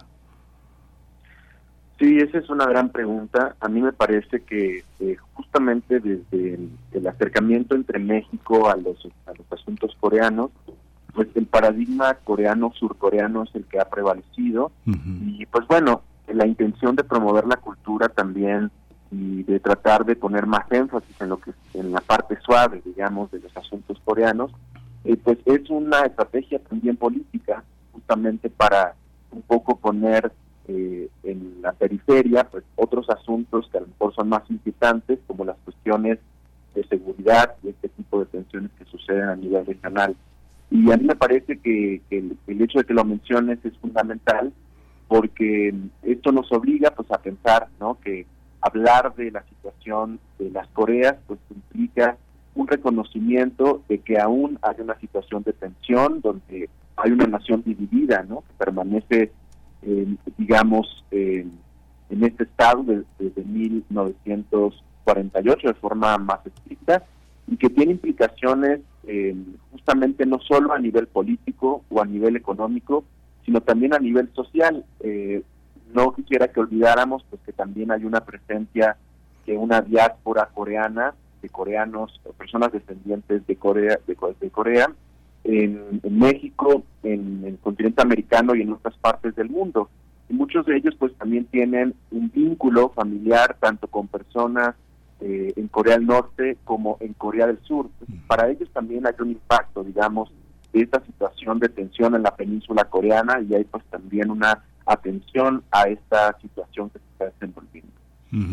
Sí, es muy interesante. ¿Qué, qué, destacar? Digamos, hay, hay una Corea que tiene más presencia que otra.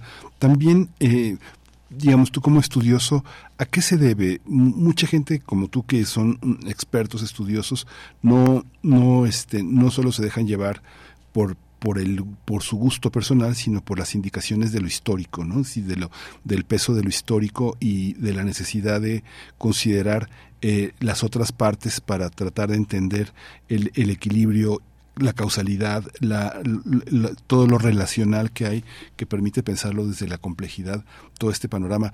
¿Cómo, qué, ¿Qué coreanos estamos perdiendo desde que está fuera del marketing? Sí, pues mira, lo primero que, que te diría que uno de los intereses primordiales de estudiar a la península coreana, también de cara al conflicto actu- actual, tiene que ver con que es probablemente uno de los focos reminentes de la Guerra Fría, ¿no? O sea, que esta división de la península coreana está directamente ligada a la disputa por el poder internacional y a la influencia en diversas sociedades del mundo, ¿no? De los grandes poderes durante este periodo eh, de confrontación bipolar. Eh, y entonces es bastante interesante ver cómo desde, desde ese momento hasta ahora pues se van desdoblando eh, la formación de dos, no solamente sociedades, sino eh, estados propiamente, es algo que yo, al menos en lo particular, insisto, que aunque hablamos de una nación dividida, sí podemos hablar ya de estados, que se han consolidado como tal. Y en esa medida, pues, hay una eh, una estructura administrativa tanto en Corea del Sur como en Corea del Norte, ¿no? Hay liderazgos políticos, hay valores en particular que se defienden eh, a nivel eh, social y a nivel de los regímenes, ¿no? Tanto del sur como del norte.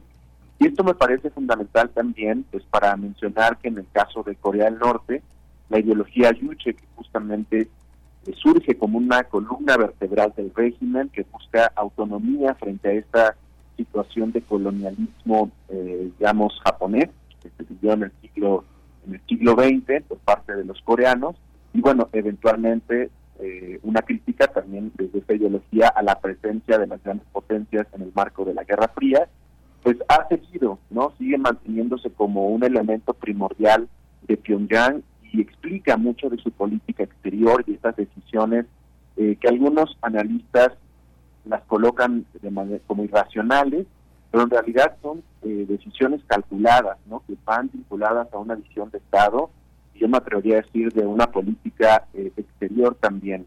De hecho, el actual gobierno, por ejemplo, Kim Jong-un, en esta, en esta marcada línea de Yuse, ha establecido una política complementaria que se conoce como Pyong- Pyongyang. Y esta política enfatiza dos cuestiones. La importancia del desarrollo económico, por un lado, en conjunto y siempre en conjunto con el desarrollo armamentista. Esto quiere decir que para Corea del Norte ya es irrenunciable pensar su desarrollo y su supervivencia sin eh, también apuntalar el desarrollo de la industria militar, de las armas nucleares, no en específico. Y bueno, eso representa justamente uno de los grandes retos que hay en la, situación con las Coreas y por eso es importante pues seguir estudiando los matices, ¿no? Eh, culturales, la política específica y esta dimensión histórica que sigue atravesando pues, la relación entre las Coreas y de alguna forma también eh, que desde México podemos a través de esa perspectiva histórica pues posicionarnos, ¿no? Sobre nuestra relación con ambas Coreas y, y lo que esperamos para el futuro de dicha relación.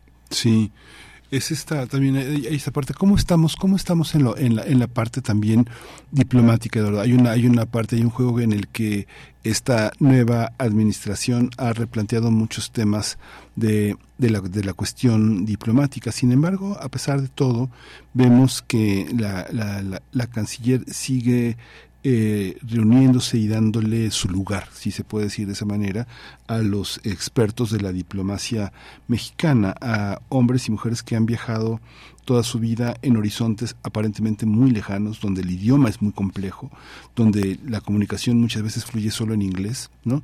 Eh, ¿cómo, ¿Cómo estamos en esa parte de la diplomacia?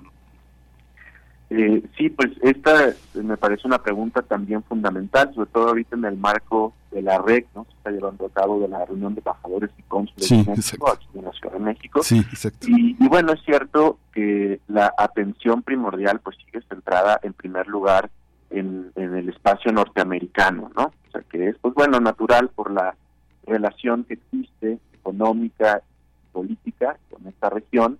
Eh, y en efecto, hay por ahí, me parece, una atención todavía no tan eh, tan puntual sobre el Asia-Pacífico en general, ¿no?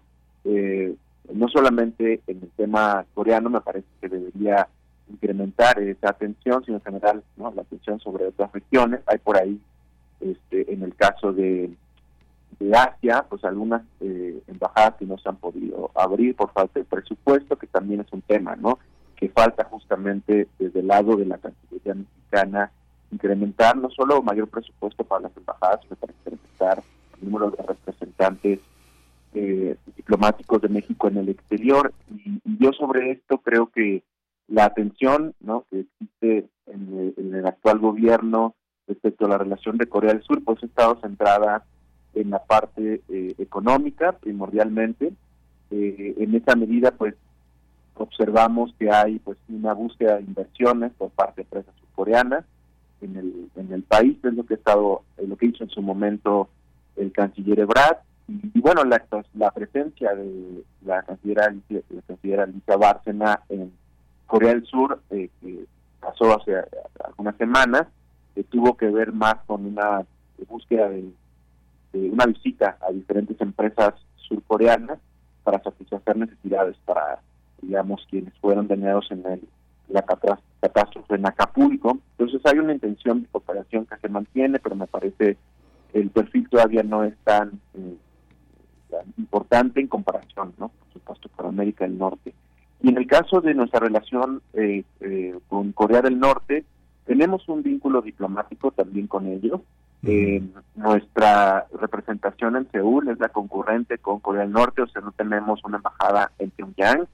Y, la verdad es que es eh, casi ausente ¿no? nuestro vínculo con el norte. En realidad ha sido más bien una relación que ha tenido diversos momentos de confrontación. Eh, México se ha alineado más eh, pues en ese sentido a Washington, ¿no?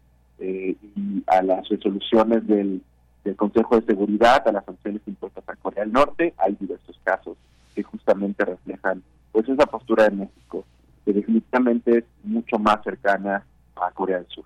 Sí, pues muchísimas gracias, eh, Ed- Eduardo, muchas gracias por toda esta, digo, pues, eh, eh, eres un experto, eh, Eduardo Luciano Tadeo, eh, este panorama pues queda en el podcast para quien quiera saber más de, Corea en estas múltiples facetas. Eh, Eduardo Luciano Tadeo es profesor investigador en el- del Departamento de Política y Cultura de la UAM Xochimilco, hay que seguir sus publicaciones, también integra el Círculo Mexicano de Estudios Coreanos, hay que seguir esta, esta iniciativa y el grupo de estudios sobre Eurasia que también da muchísimas luces sobre el tema de esta, de esta región euroasiática. Muchísimas gracias, Eduardo, qué gusto, feliz año, gracias por darte el tiempo de estar aquí en Radio UNAM.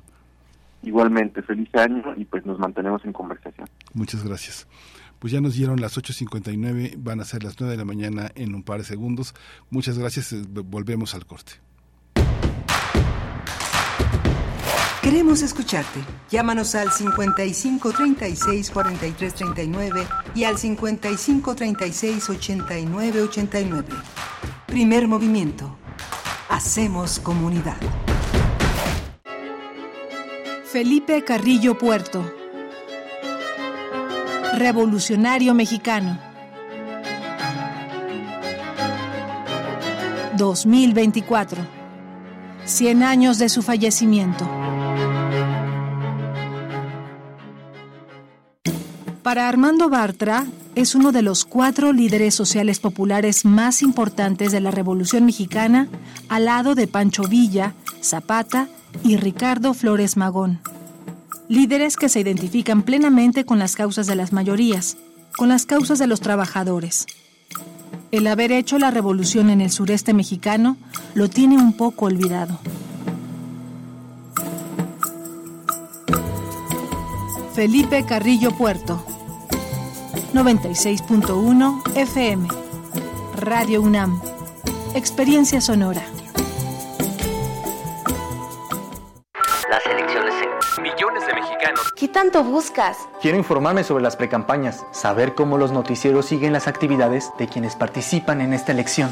Para eso está el monitoreo del INE y la Universidad Autónoma de Nuevo León. En monitoreo2024.ine.mx está todo. ¿Cuánto dura la información? ¿Cómo se presenta? Si cuenta con perspectiva de género e incluso si se enfoca en las propuestas o temas personales. Tu decisión es importante para México. INE.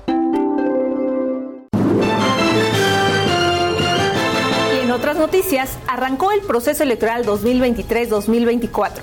Nuestra corresponsal tiene toda la información. Adelante. En esta fiesta democrática en la Ciudad de México elegiremos jefatura de gobierno, diputaciones locales, alcaldías y concejalías. Y para sancionar irregularidades y proteger nuestros derechos político-electorales, Puedes confiar en el Tribunal Electoral de la Ciudad de México. Garantizando justicia en tu elección. Creemos en un mundo donde se escucha toda la música, toda la música, donde el conocimiento esté abierto al mundo, donde se ame de todas las formas. Ese mundo es posible y vamos a pelear por él. Resistencia modulada. De lunes a viernes, de las 20 a las 23 horas, por el 96.1 de FM, Radio UNAM. Experiencia sonora. Habla Xochil Gálvez. No tengas miedo, no estás solo, no estás sola. Hay alguien cerca de ti que siente como tú, que vive como tú, que quiere como tú, alguien dispuesta a acompañarte para que seas feliz, para que tengas paz. para que recuperes toda la libertad que te mereces. Xochil, tu familia merece más. Precandidata única a presidenta. Cambiemos el rumbo. PAN. Mensaje dirigido a simpatizantes y militantes del PAN y su Comisión Permanente Nacional. Imagínate vivir sin miedo. Imagina disfrutar cada tarde y cada noche. Imagina poder abrir tus puertas. Imagina vivir sin rejas. Imagina poder despertar con una sonrisa todos los días, sabiendo que nada ni nadie podrá robarte la paz. Imagina más. Tú mereces más. Mereces seguridad. Tu familia merece más. Xochil, precandidata única a presidenta. PRD. Querida audiencia madrugadora de testimonio de oídas, gracias por escucharnos y desvelarse con nosotros para descubrir hacia dónde nos lleva la música nueva y su quehacer sonoro. Martes y jueves, 1 a.m. por ambas frecuencias. Retransmisión sábados y domingos a la misma hora por frecuencia modulada. Radio UNAM, Experiencia Sonora. ¡Arráncate,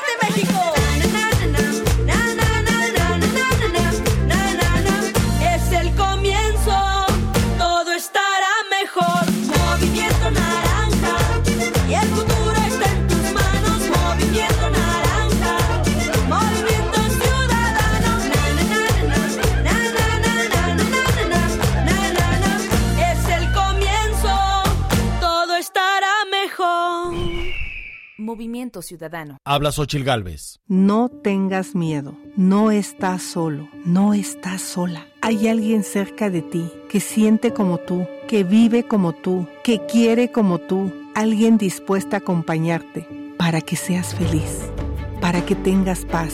Para que recuperes toda la libertad que te mereces. Xochil, tu familia merece más. Precandidata única a presidenta. Propaganda dirigida a militantes y simpatizantes del PRI. PRI. Encuentra la música de primer movimiento día a día en el Spotify de Radio UNAM y agréganos a tus favoritos.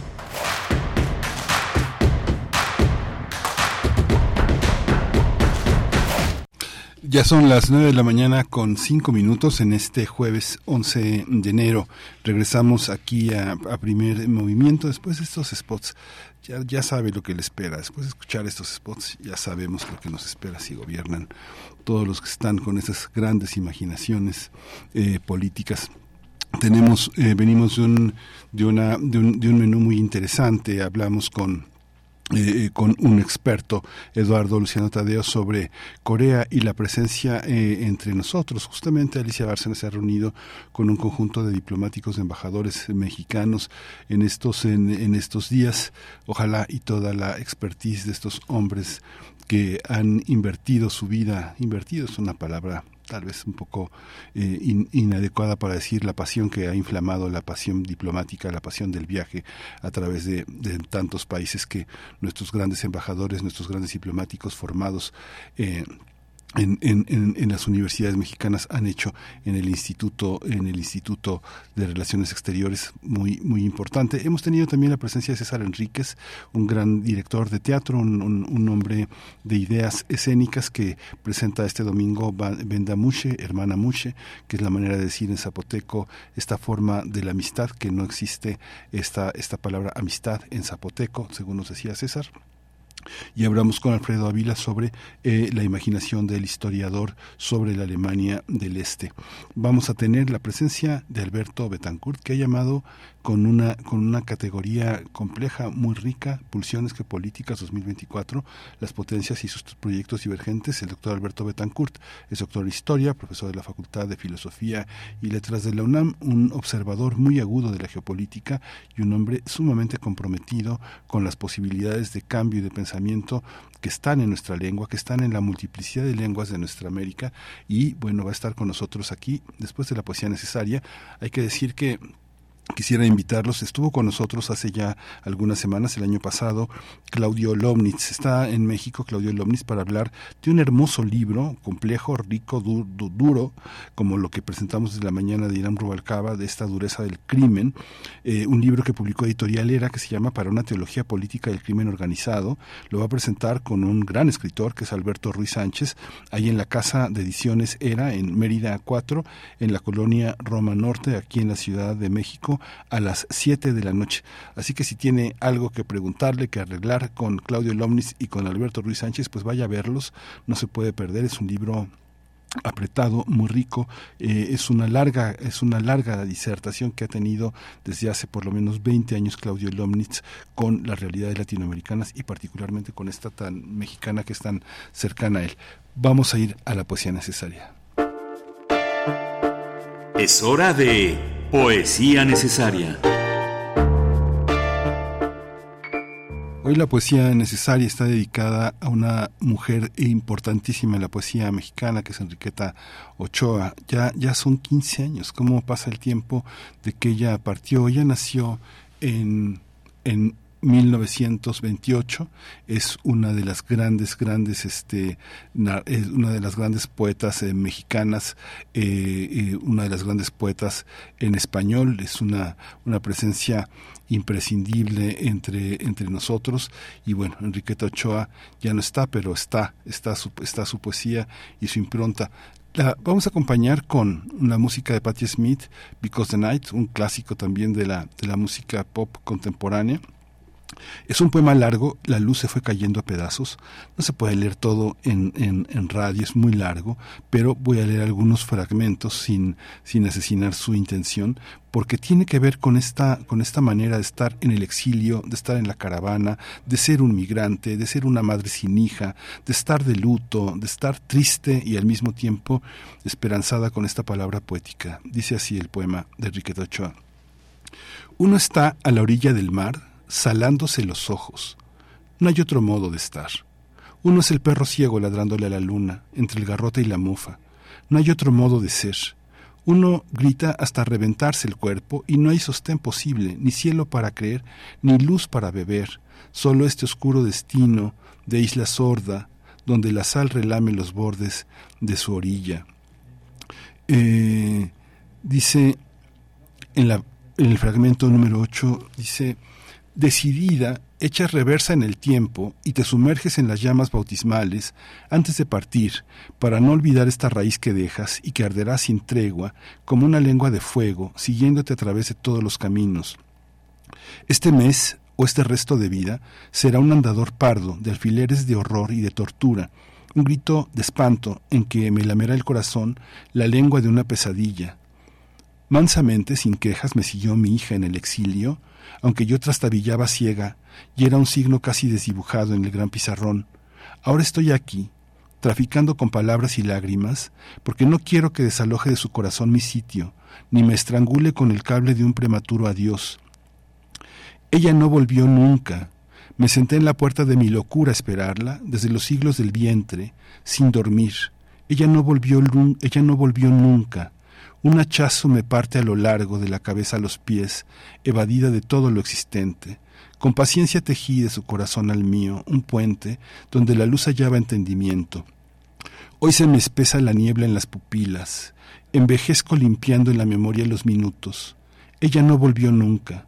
Su dulzura de pájaro trémulo echó raíz de amor en la grieta azul de Poitiers, en una casa de campo entre rosedales en el valle del Var.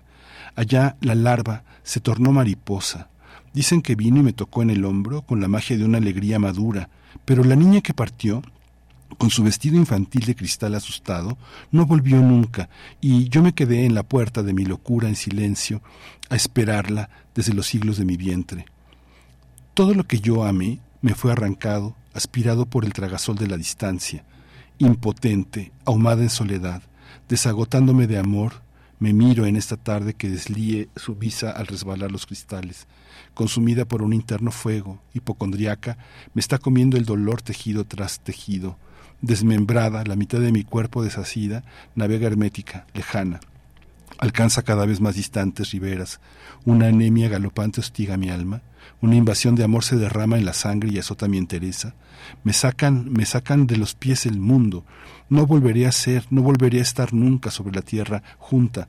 Echado bajo la mesa, mi cariño incorruptible espera el minuto en que el azar pueda caerle una palabra. No tocaré a otras puertas, no clamaré a las gentes de otra orilla, no pediré limosna en el umbral de mi miseria. Voy a morirme aquí, como las bestias en su madriguera, en la oscuridad de mi guarida.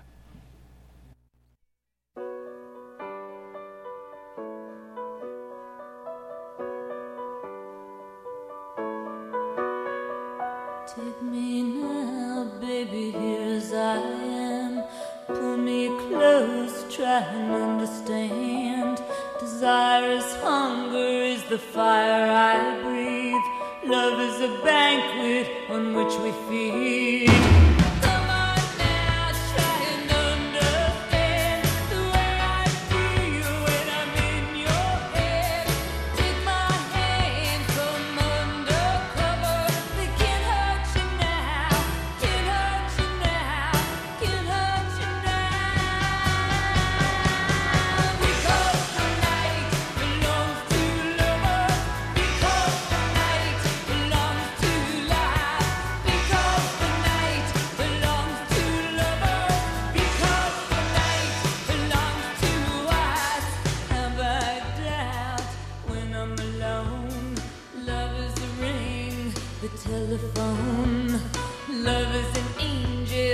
Disguised as lust. Here in our bed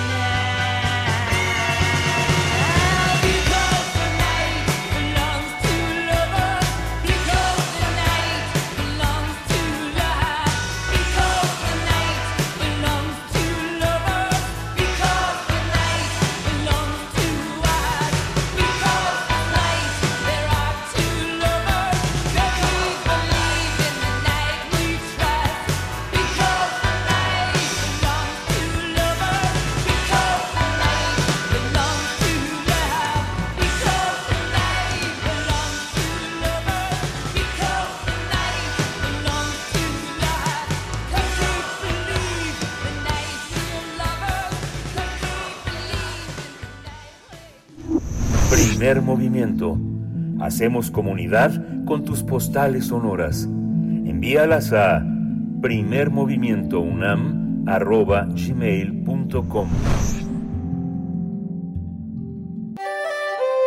Mundos posibles. Es un privilegio, es un privilegio para mí presentar al doctor Alberto Betancourt, abriendo el año pensando el mundo con Pulsiones Geopolíticas 2024, las potencias y sus proyectos divergentes. El doctor Alberto Betancourt, como ustedes saben, es doctor en Historia, profesor de la Facultad de Filosofía y Letras de la UNAM. Está aquí en cabina con su enorme disciplina, con su preparación siempre tan, tan, tan, diligente y precisa. Alberto, feliz año, buenos días. Miguel Ángel, muy buenos días. Pues es un gran gusto estar aquí, un gran honor. Eh, muchas felicidades, los mejores deseos para ti, para, para toda tu familia y desde luego los mejores deseos para la comunidad que nos Sí. escucha, que hace comunidad con nosotros en este año que se ve que viene difícil y en el que por lo mismo tenemos que pues alimentar la esperanza y ejercitarla y hacerla valer y convertirla en acción. Sí, Alberto, y Pulsiones, que, bueno, ¿qué, bueno, ¿qué título? El título va de alguna manera el desafío y el compromiso.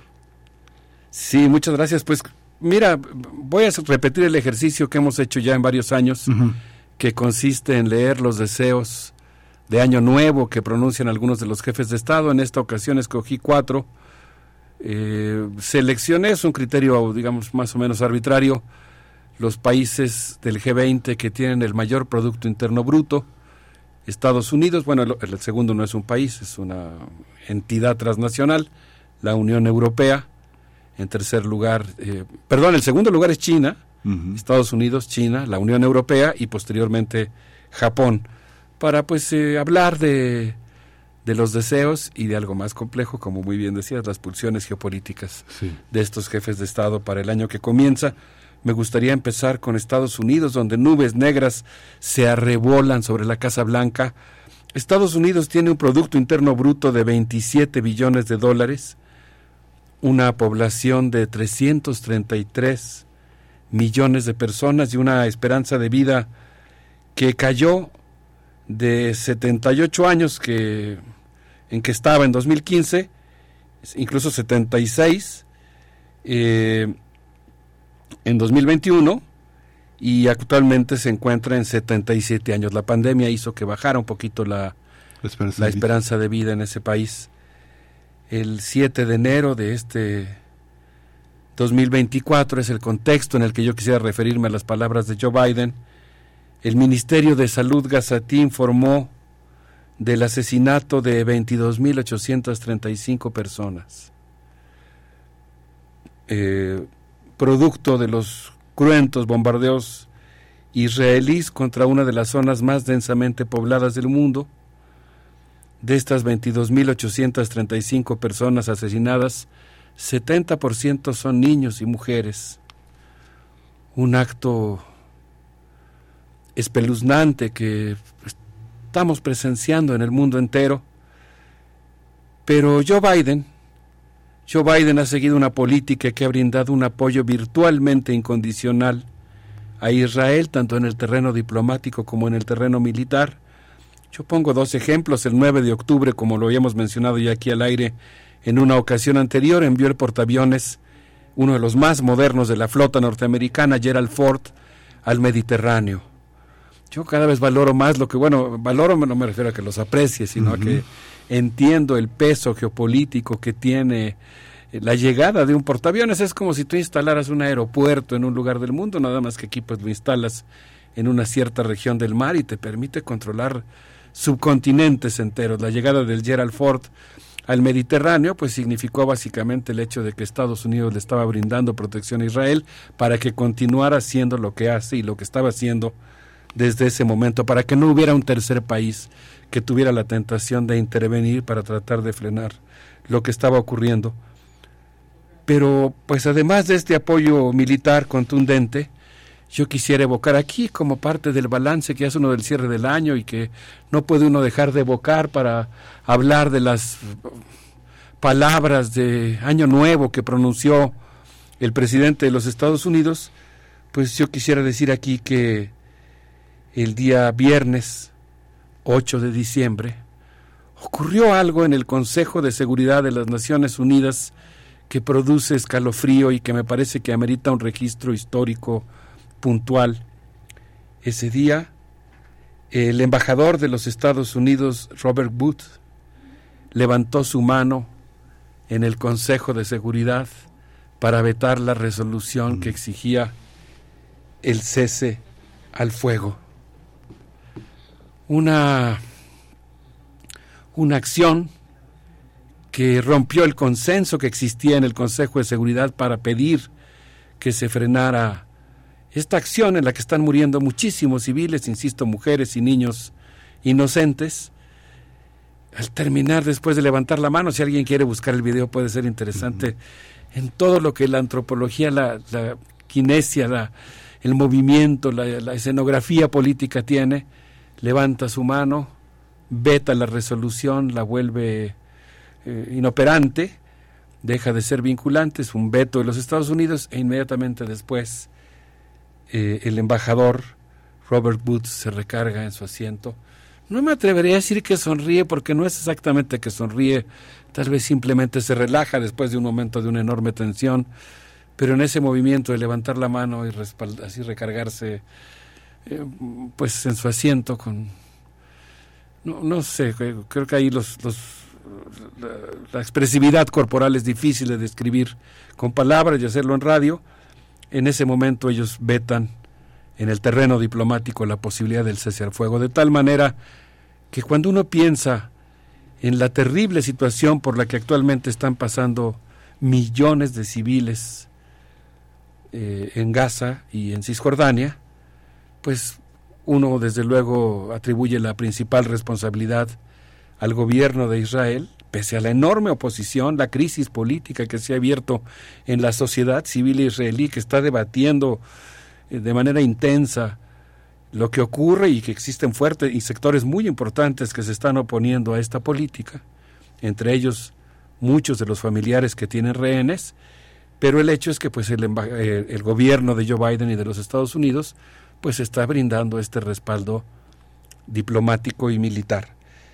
El día 29 de diciembre Joe Biden, sin embargo, declaró tras enterarse del ataque que Rusia lanzó eh, en contra de Ucrania y particularmente contra su capital Kiev. Desde luego un conflicto que, amerita, que también acongoje el corazón, que es muy complejo.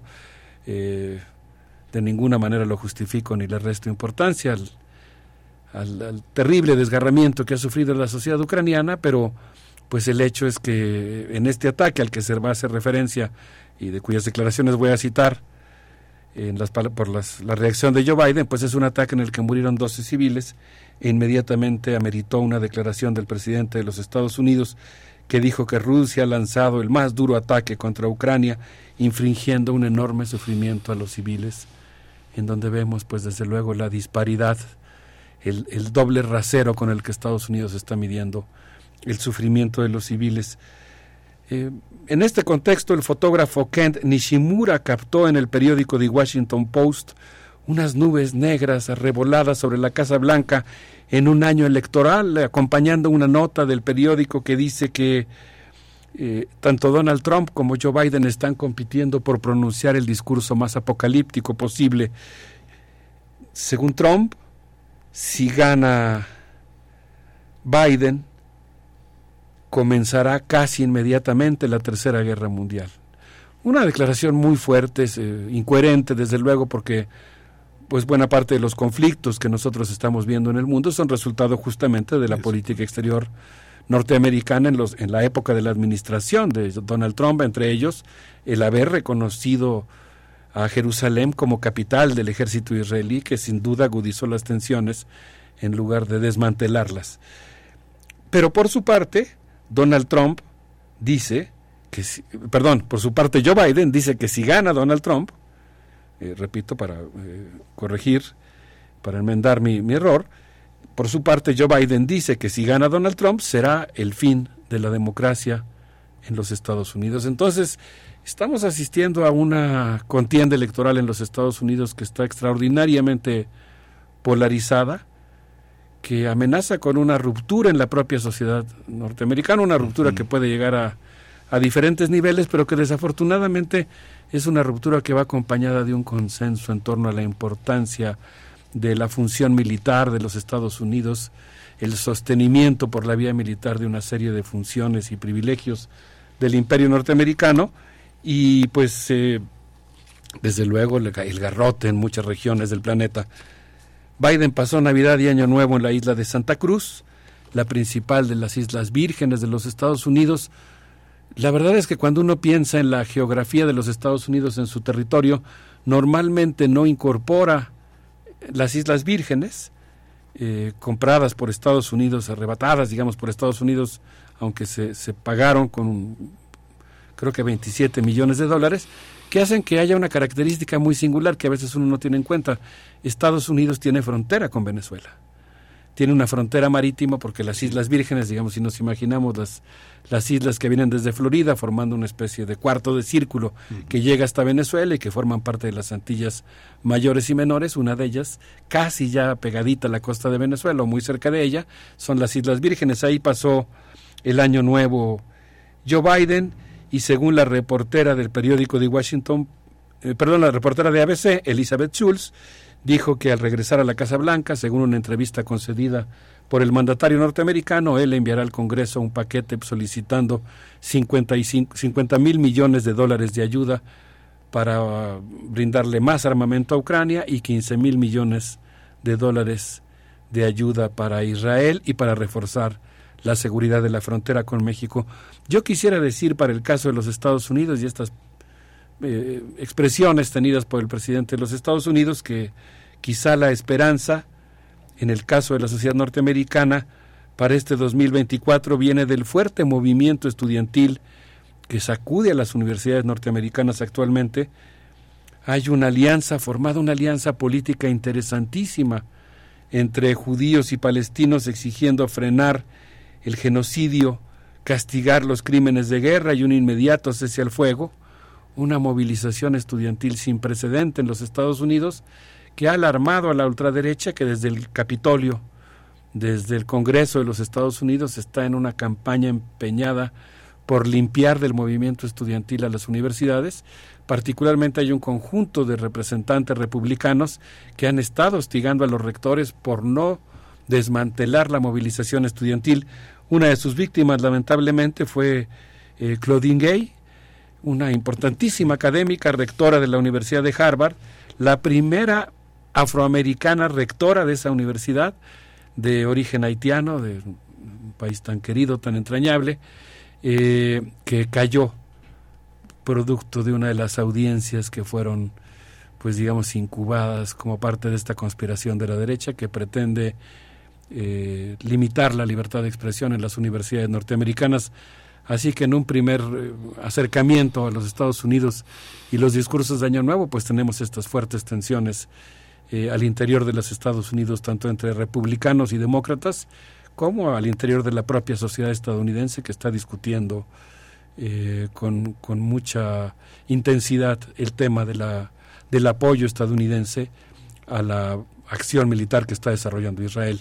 Sí, es muy interesante porque ese planteamiento que haces, digamos, un profesor como tú puede, puede permitirse esa, esa, esa visión que no está en la narrativa de los medios porque hemos visto desde mucho antes que cayeran las Torres Gemelas las visitas de, de Edward Said, de Naipaul, de Gunter Grass, de Pierre Bourdieu, de toda una cantidad de intelectuales muy importantes, sensibilizando a esta comunidad de jóvenes que vienen de muchas partes del mundo, que vienen de India, que vienen de Pakistán, que vienen de China, que vienen de, eh, de, América Latina y que van incubando un, un, germen de protesta y que muchos profesores, Alberto, empiezan a hablar en las grandes universidades, empiezan a hablar un español muy fluido y un español particularmente comprometido, porque muchos son lectores de poesía, lectores de literatura latinoamericana, y esto que señalas, pues no está en la narrativa de los medios. ¿no? Sí, lamentablemente, eh, eh, por un lado, pues uno se asombra de la fuerza, de la hegemonía todavía de la política exterior norteamericana, pero también de la opacidad, digamos, o de la, de la dificultad que existe para que se filtren estas tensiones o estas movilizaciones sociales, o por ejemplo la importancia que tiene hoy el movimiento estudiantil en los Estados Unidos, para que se reflejen los medios de comunicación. Pa- pasando nada más para anunciar, no irnos a la Sí. música, pero pasando a un segundo jefe de Estado, eh, Xi Jinping, en el caso de China, es un país que tiene un Producto Interno Bruto de 18 billones 463 mil millones de dólares, con una población inmensa, 1.392 millones de personas y una esperanza de vida de 72 años. Eh, el portaaviones estadounidense Philip- Philippine navega hacia el mar del sur de China en medio de crecientes tensiones y de vuelos, tanto chinos como taiwaneses. Los pilotos chinos y los pilotos de Taiwán, ambos en las mañanas, muy temprano, en cuanto los vientos lo permiten, se suben a sus aviones caza para acercarse lo más posible, en el caso de China, a los límites con Taiwán, que formalmente pues forma eh, parte de China. En el caso de Taiwán, los pilotos pues también eh, despegan para ir a marcar estos bordes. Insisto, mientras el portaaviones se va acercando a la zona, y yo me los imagino un poco, quizá como dice René Giraud en su, en su geometría del deseo, como esos antiguos pilotos medievales que se ponían una, una armadura, bajaban el cobertor de su cara. Así los modernos pilotos caza, en medio de estas tensiones, pues anuncian otra de las, otro de los flancos de las tensiones geopolíticas. Y en ese contexto, si te parece bien, regresando a la música, hablamos Sí. un poquito de, de la manera en que Xi Jinping eh, celebró eh, el inicio de año. Yo quisiera proponer que escucháramos a un monstruo de la guitarra eléctrica, eh, a la manera de una especie de homenaje musical, que escuchemos a Jeff Beck con esto que se llama Psycho Sam. A ver qué les parece y regresamos a seguir viendo cómo se recibió el año eh, 2024. Vamos a ver.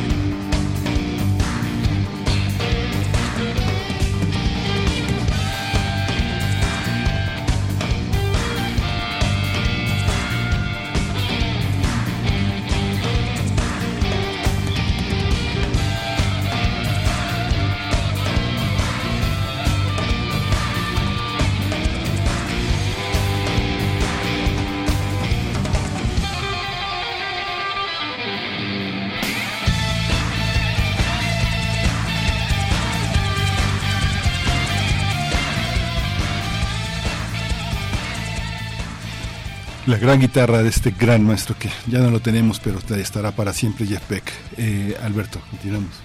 Sí, estábamos platicando fuera del aire de la importancia que tiene el movimiento estudiantil en la historia de los Estados Unidos y sobre todo el papel que han jugado los estudiantes provenientes de los diversos países de, de- del tercer mundo, de los países en vías de desarrollo, de las zonas colonizadas por las metrópolis, eh, y el papel que han jugado eh, en las universidades norteamericanas, su contribución a la conformación de una conciencia humanista al interior de la sociedad estadounidense. En ese contexto yo creo que no, no hay manera de valorar o de aquilatar en, en toda su dimensión la importancia que ha tenido el movimiento estudiantil en ese ímpetu de colonizador y descolonizador que, que a contraflujo del pelaje más fino de la historia, pues está gestando en la sociedad norteamericana.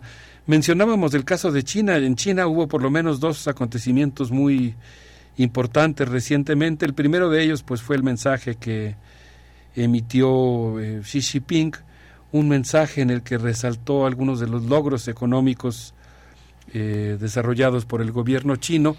El primero se refiere al cinturón, cinturón del Yangtze, que recorre desde el Tíbet hasta Shanghái y tiene 2.1 millones de kilómetros cuadrados, una región económica de China que representa el 40% del Producto Interno Bruto, que ha dañado la ecología de la cuenca monitoreada hoy multidisciplinariamente eh, por un equipo de distintas universidades que están muy preocupadas por justamente los daños ambientales que ha provocado el, digamos, desmesurado o vertiginoso crecimiento económico eh, industrial de China. Por otro lado, pues el, el presidente también, el presidente de China, Xi Jinping, eh, también destacó pues algunas otras de las eh, de los logros económicos, por ejemplo, el, el puerto de Guangdong, Hong Kong, Macao, que tiene 60 metros de largo y que ha conformado un, un complejo metropolitano entre tres ciudades, eh, Guangdong, Macao, la islita de Macao y luego Hong Kong. Yo me quiero imaginar eso, es un puente que va de aquí a Cuernavaca, ¿no?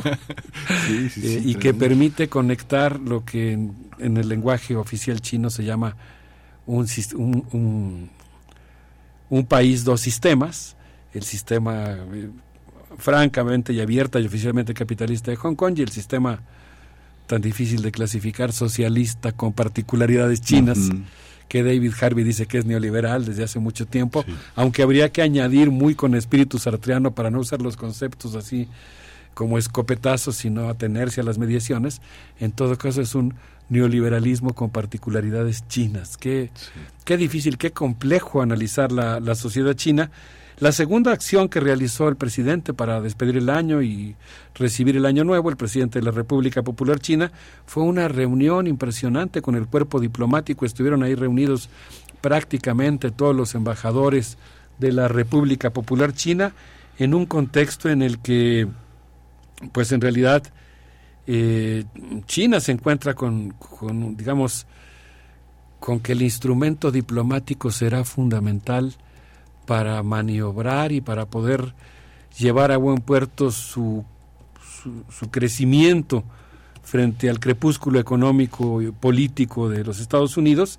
Y en ese sentido en su discurso ante los embajadores de, de la República Popular China el presidente de ese país dijo que los llama, convoca a los embajadores a practicar la diplomacia para el pueblo, tener claro los intereses del partido, el país y el pueblo, mirar con agudeza el bien y el mal, cuidar de todos los chinos de ultramar, ser pragmáticos, hacer amigos entre los gobiernos y la gente común, ser estratégicamente sensatos.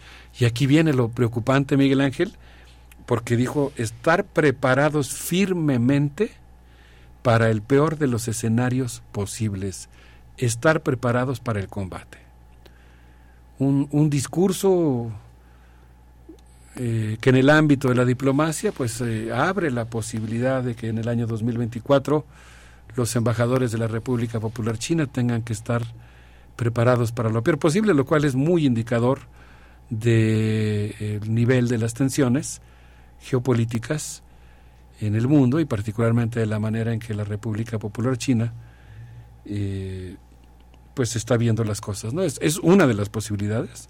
No estamos vaticinando un escenario apocalíptico, no es, no es ni siquiera, diría yo, el más probable de los escenarios posibles, pero digamos que dentro de la perspectiva de la diplomacia china, pues está contemplando como una de las posibilidades. Yo quisiera decir que en el contexto de un proceso de concentración del poder, que un estudioso, un erudito de la historia del Partido Comunista Chino, como es el embajador Eugenio Anguiano, embajador de México, mucho tiempo en la República Popular China, llamado a un proceso de concentración de poder personal en manos de Xi Jinping, cabe preguntarse qué capacidad tendrá el Partido Comunista para procesar el descontento social que se ha gestado en una serie de eventos históricos que, como muy bien decías hace un momento, Miguel Ángel, han sido muy pálidamente, por decirlo con un eufemismo, registrados en la prensa occidental, por llamarle de alguna manera, o en, la, en, la, en el segmento hegemónico, en el segmento de la semiósfera de los medios hegemónicos. Las dos grandes movilizaciones de protesta que se gestaron en China en noviembre de 2022, la primera que a mí me parece que es digna de toda nuestra atención, se refiere a lo ocurrido en la fábrica Foxconn, una fábrica de iPhone Apple en territorio chino que tiene cifras estas así que solamente pueden ocurrir en un país como China, eh, hiperbólico, 200 mil trabajadores que salieron a la calle para protestar por eh, las condiciones de trabajo durante el confinamiento y por otra parte las protestas ocurridas tras el incendio de Urumqi que cuestionaron el, el confinamiento y el control político por parte del partido y que pues eh, obligaron al Partido Comunista Chino a modificar la política de COVID-0. Yo creo que son las dos movilizaciones sociales de descontento. Por cierto, no, no, no anti, bueno, no sé cómo decirlo, si, seguramente antiautoritarias, pero no necesariamente de confrontación total con el modelo actual vigente en China, pero sí de cuestionamiento a la forma en la que se estaba manejando la pandemia. Creo que son las dos movilizaciones sociales en China más importantes desde Tiananmen. Así que creo que valdrá la pena pues estar muy atentos y ver hasta qué punto el Partido Comunista Chino es capaz, como se lo ha propuesto en su 20 Congreso, de, de ser receptivo a las demandas de la dialéctica entre la sociedad y el partido, una sociedad extraordinariamente compleja como es la China y pues ya se nos fue el tiempo. Creo que dejaremos Japón y la Unión Europea para una próxima intervención, pero pues por lo pronto con estos dos deseos geopolíticos contrastantes, confrontados con de sociedades muy complejas como son la estadounidense y la china, pues creo que tenemos para darnos cuenta que hay mucho que estudiar y que hacer en este año. En un día tan especial como hoy, yo quisiera decir que hace unas horas, a las 10 de la mañana de La Haya y 3 de la mañana de, de México, comenzó en la Corte Internacional de Justicia, una sesión en la que el gobierno de Sudáfrica acusa al gobierno de, de Israel de genocidio, un acontecimiento Mm. histórico que habrá que seguir puntualmente.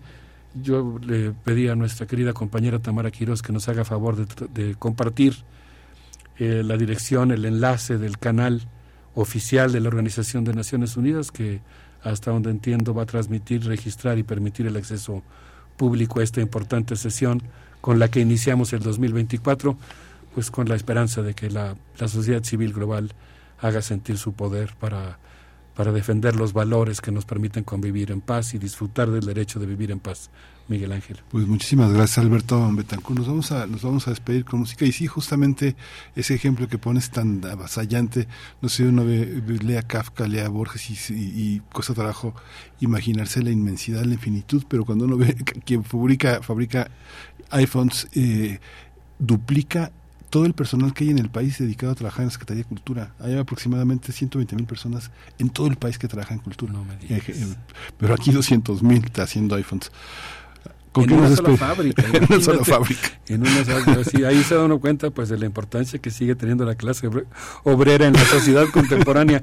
Y Sí. para celebrarlo así en este ambiente de, de, de festejo y de, y de orientación, digamos, del mundo del trabajo, yo les propongo que escuchemos a Minio Crusaders con esto que se llama Aizu Bandasan, que es música verdaderamente sensual y cadenciosa proveniente de Japón, que algo sabe de la, de la buena vida nocturna. Un abrazo para todos nuestros amigos que hacen comunidad con nosotros. Gracias, vamos a la música.「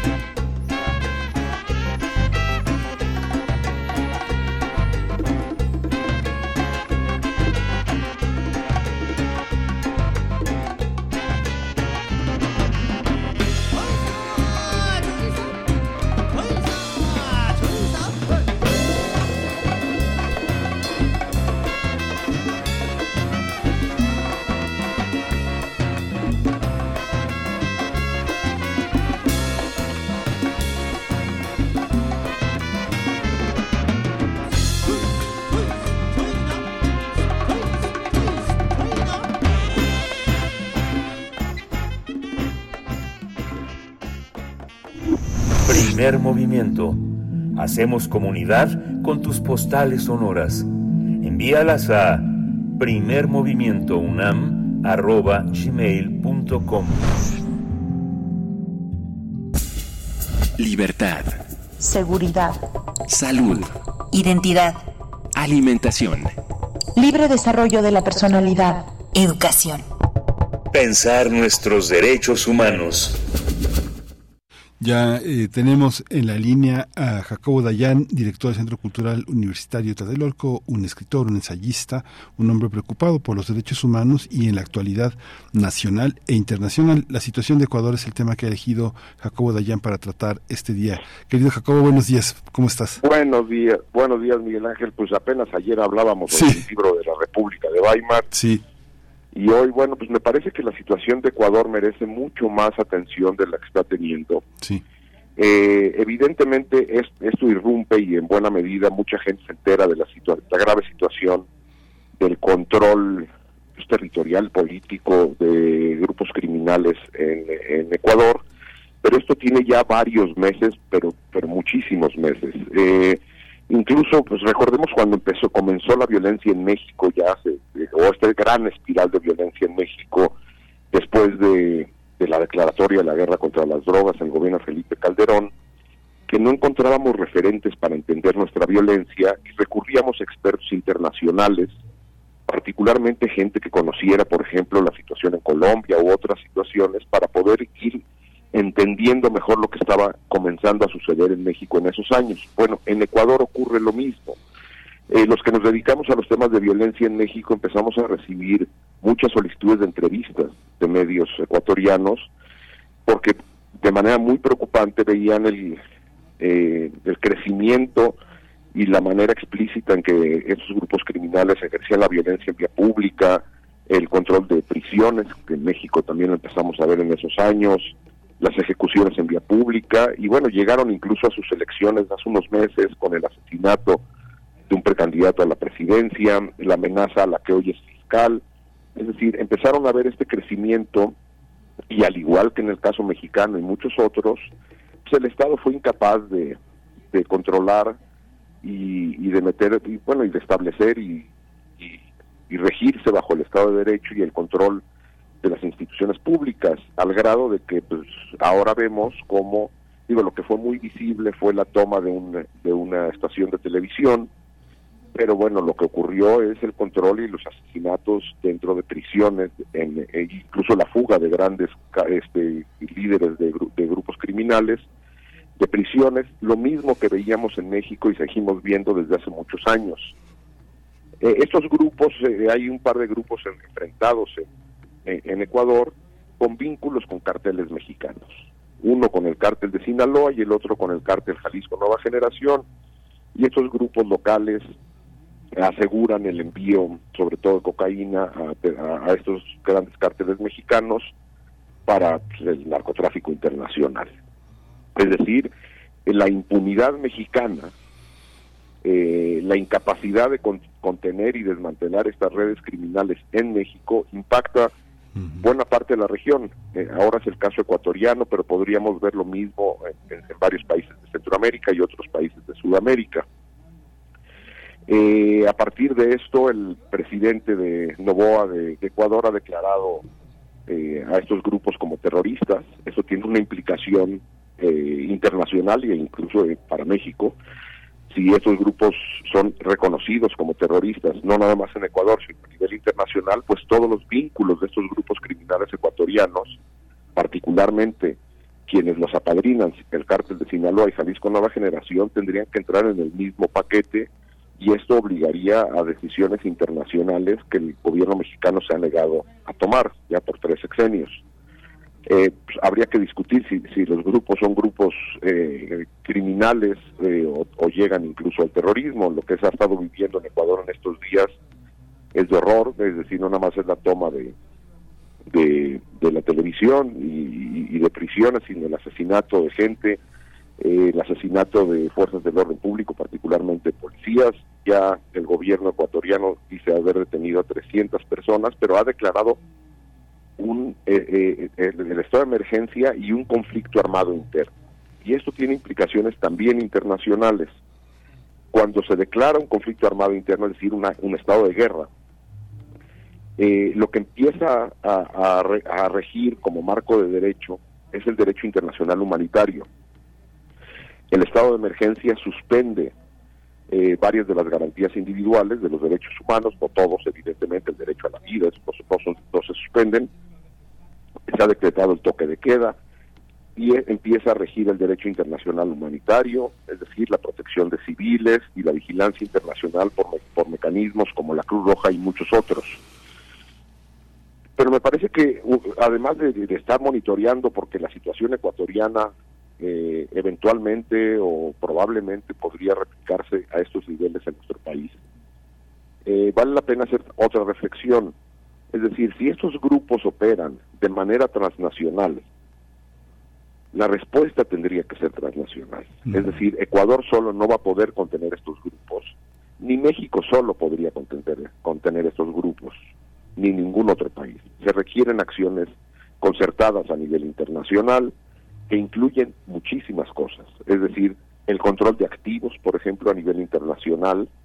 Eh, estos grupos mantienen operaciones en decenas de países, particularmente Sinaloa y Jalisco Nueva Generación, y también eh, eh, distribuyen narcóticos de manera eh, internacional, por lo cual tendría que haber, me parece, una exigencia seria. Ya, ya, ya por ahí levantó la voz el presidente Petro de Colombia hace unos meses en Naciones Unidas. Tendría que haber un foro internacional serio para la regulación de absolutamente todas las drogas.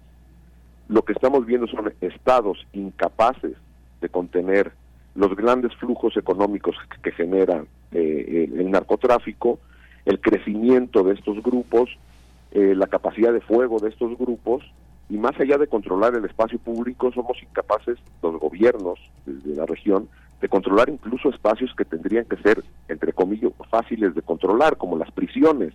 Es decir, si un Estado cualquiera es incapaz de garantizar el control de un espacio confinado como una prisión, pues imaginemos si va a ser capaz de mantener el control en su territorio. Pues no lo puede ni el Estado ecuatoriano y no lo puede el Estado mexicano. Se requiere una discusión seria sobre cómo regular eh, el mercado de, las drogas en su totalidad, no nada más eh, la marihuana como lo han hecho algunos países como, como Uruguay, y después contener y controlar, desmantelar los activos que tienen estas organizaciones, como se hace con otros grupos terroristas. Cuando, se deci- cuando el mundo decidió enfrentar al Estado Islámico, porque fue ahí sí fue una acción concertada, cuando estaba la guerra en Siria y había intereses enfrentados de las grandes potencias, Rusia y Estados Unidos con intereses particulares, Irán con los suyos, ca- cada quien con sus intereses, pero cuando se trató de enfrentar al Estado Islámico se hizo de manera, eh, pues diría yo, casi global. Y, y, y lo que se logró no nada más fue el combate físico de estos grupos, sino contener, recordemos cómo había eh, reclutamiento en redes de, ciudadanos europeos hacia el Estado Islámico, se logró contener eso, y se logró también el desmantelamiento de sus redes de financiamiento y, y- y la incautación de sus activos. Algo similar tendría que ocurrir con los grupos del crimen organizado en nuestra región, porque es evidente que seguir con una política impuesta por, desde los Estados Unidos del combate al crimen, al, al narcotráfico en la forma en que lo estamos haciendo, es decir, la utilización de las Fuerzas Armadas para contener estos grupos, ha sido un fracaso y ha llevado a la muerte de cientos de miles, si no es que millones de víctimas en toda la región en distintos conflictos. Continuar con esta política desde el Estado-Nación, en lo local, cada quien por su parte, eh, y utilizando Fuerzas Armadas, seguirá eh, arrojando los mismos resultados. Se requiere una voz unida de América Latina, exigiendo un cambio de política pública a nivel internacional sobre el narcotráfico, Miguel Ángel. Sí, es un tema muy muy difícil porque bueno, todo este tema de la frontera con Rumichaca, la por la protesta de, de Nariño, ah, no me acuerdo cómo se llama esta otra otra eh, otra ciudad, es un paso de 175 kilómetros en esa frontera y bueno, son más o menos lo que han calculado son cerca de 47 puntos de migrantes donde hay de todo, gente muy pobre, gente perseguida y narcotraficantes, que tal vez esa parte de Petro, esa esa esa frontera que llaman en el lugar común una frontera tan porosa este genera problemas muy particulares entre Colombia y Ecuador. ¿Quién sería Mira, un mediador como el que propones, no? Ujú. Perdón, ¿qué Sí. No, ¿cómo sería una mediación, digamos, democrática en esta en esa propuesta que haces? Porque finalmente sí se necesitaría una mediación muy ecuménica para poder entender las particularidades de, de este caso, ¿no?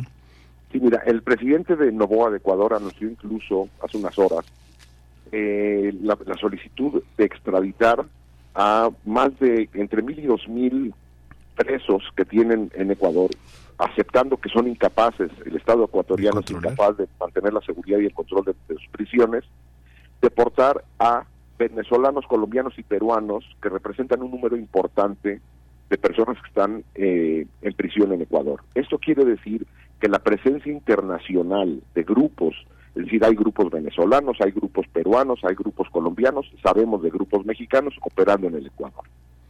Entonces, el Estado de manera individual es incapaz. Lo que tendría que haber es una coordinación en este tema particular, vamos, no, no, no tenemos que borrar fronteras, ni mucho menos. Es decir, llevar a Naciones Unidas, porque el tema del narcotráfico sí está regulado a nivel internacional, el de la marihuana no, pero el de otras drogas, pensemos en la cocaína y algunas otras, no está regulado, no es, no, no es materia de regulación local, la heroína tampoco. Llevarlo a Naciones Unidas y exigir en un frente común, es decir, las y los presidentes de la región, el fin de la política, que en Estados Unidos va a ser muy, muy sensible, sobre todo en estas fechas preelectorales, por el tema del fentanilo, pero no hay alternativa, es decir, hay que presentar evidencia contundente de que en 52 años ya de la de 53 de el combate al narcotráfico decretado por Estados Unidos en el 71, los resultados han sido pésimos, vamos, la droga sigue llegando, ni siquiera ha aumentado los precios para pensar que hay una, una reducción de la oferta, y lo único que ha generado es inestabilidad en gobiernos en nuestra región y el incremento de la violencia. También evidentemente en esto en esta ecuación entra los intereses de la gran industria armamentística que pues tiene un buen mercado en América Latina proveyendo armas a, a grupos criminales. Querido Pero Jacobo. si no hay un frente común, no hay manera, Miguel Ángel. Sí, nos dieron las 10, tenemos que cortar, pero gracias por toda esa propuesta que no está en la narrativa de medios internacionales, pero tenemos que aquí la obligación de Radio UNAM es hacer una, una, una mesa y, y discutirlo. Muchas gracias por toda esa sugerencia, Jacobo. Te abrazamos, ya son las 10. Esto fue el primer movimiento, El Mundo desde la Universidad. Hasta pronto, Jacobo. Radio UNAM presentó Primer Movimiento. El mundo desde la universidad. Con Berenice Camacho y Miguel Ángel Gemain en la conducción. Rodrigo Aguilar y Violeta Berber, producción. Antonio Quijano y Patricia Zavala, noticias. Miriam Trejo, coordinación de invitados. Tamara Quiroz, redes sociales.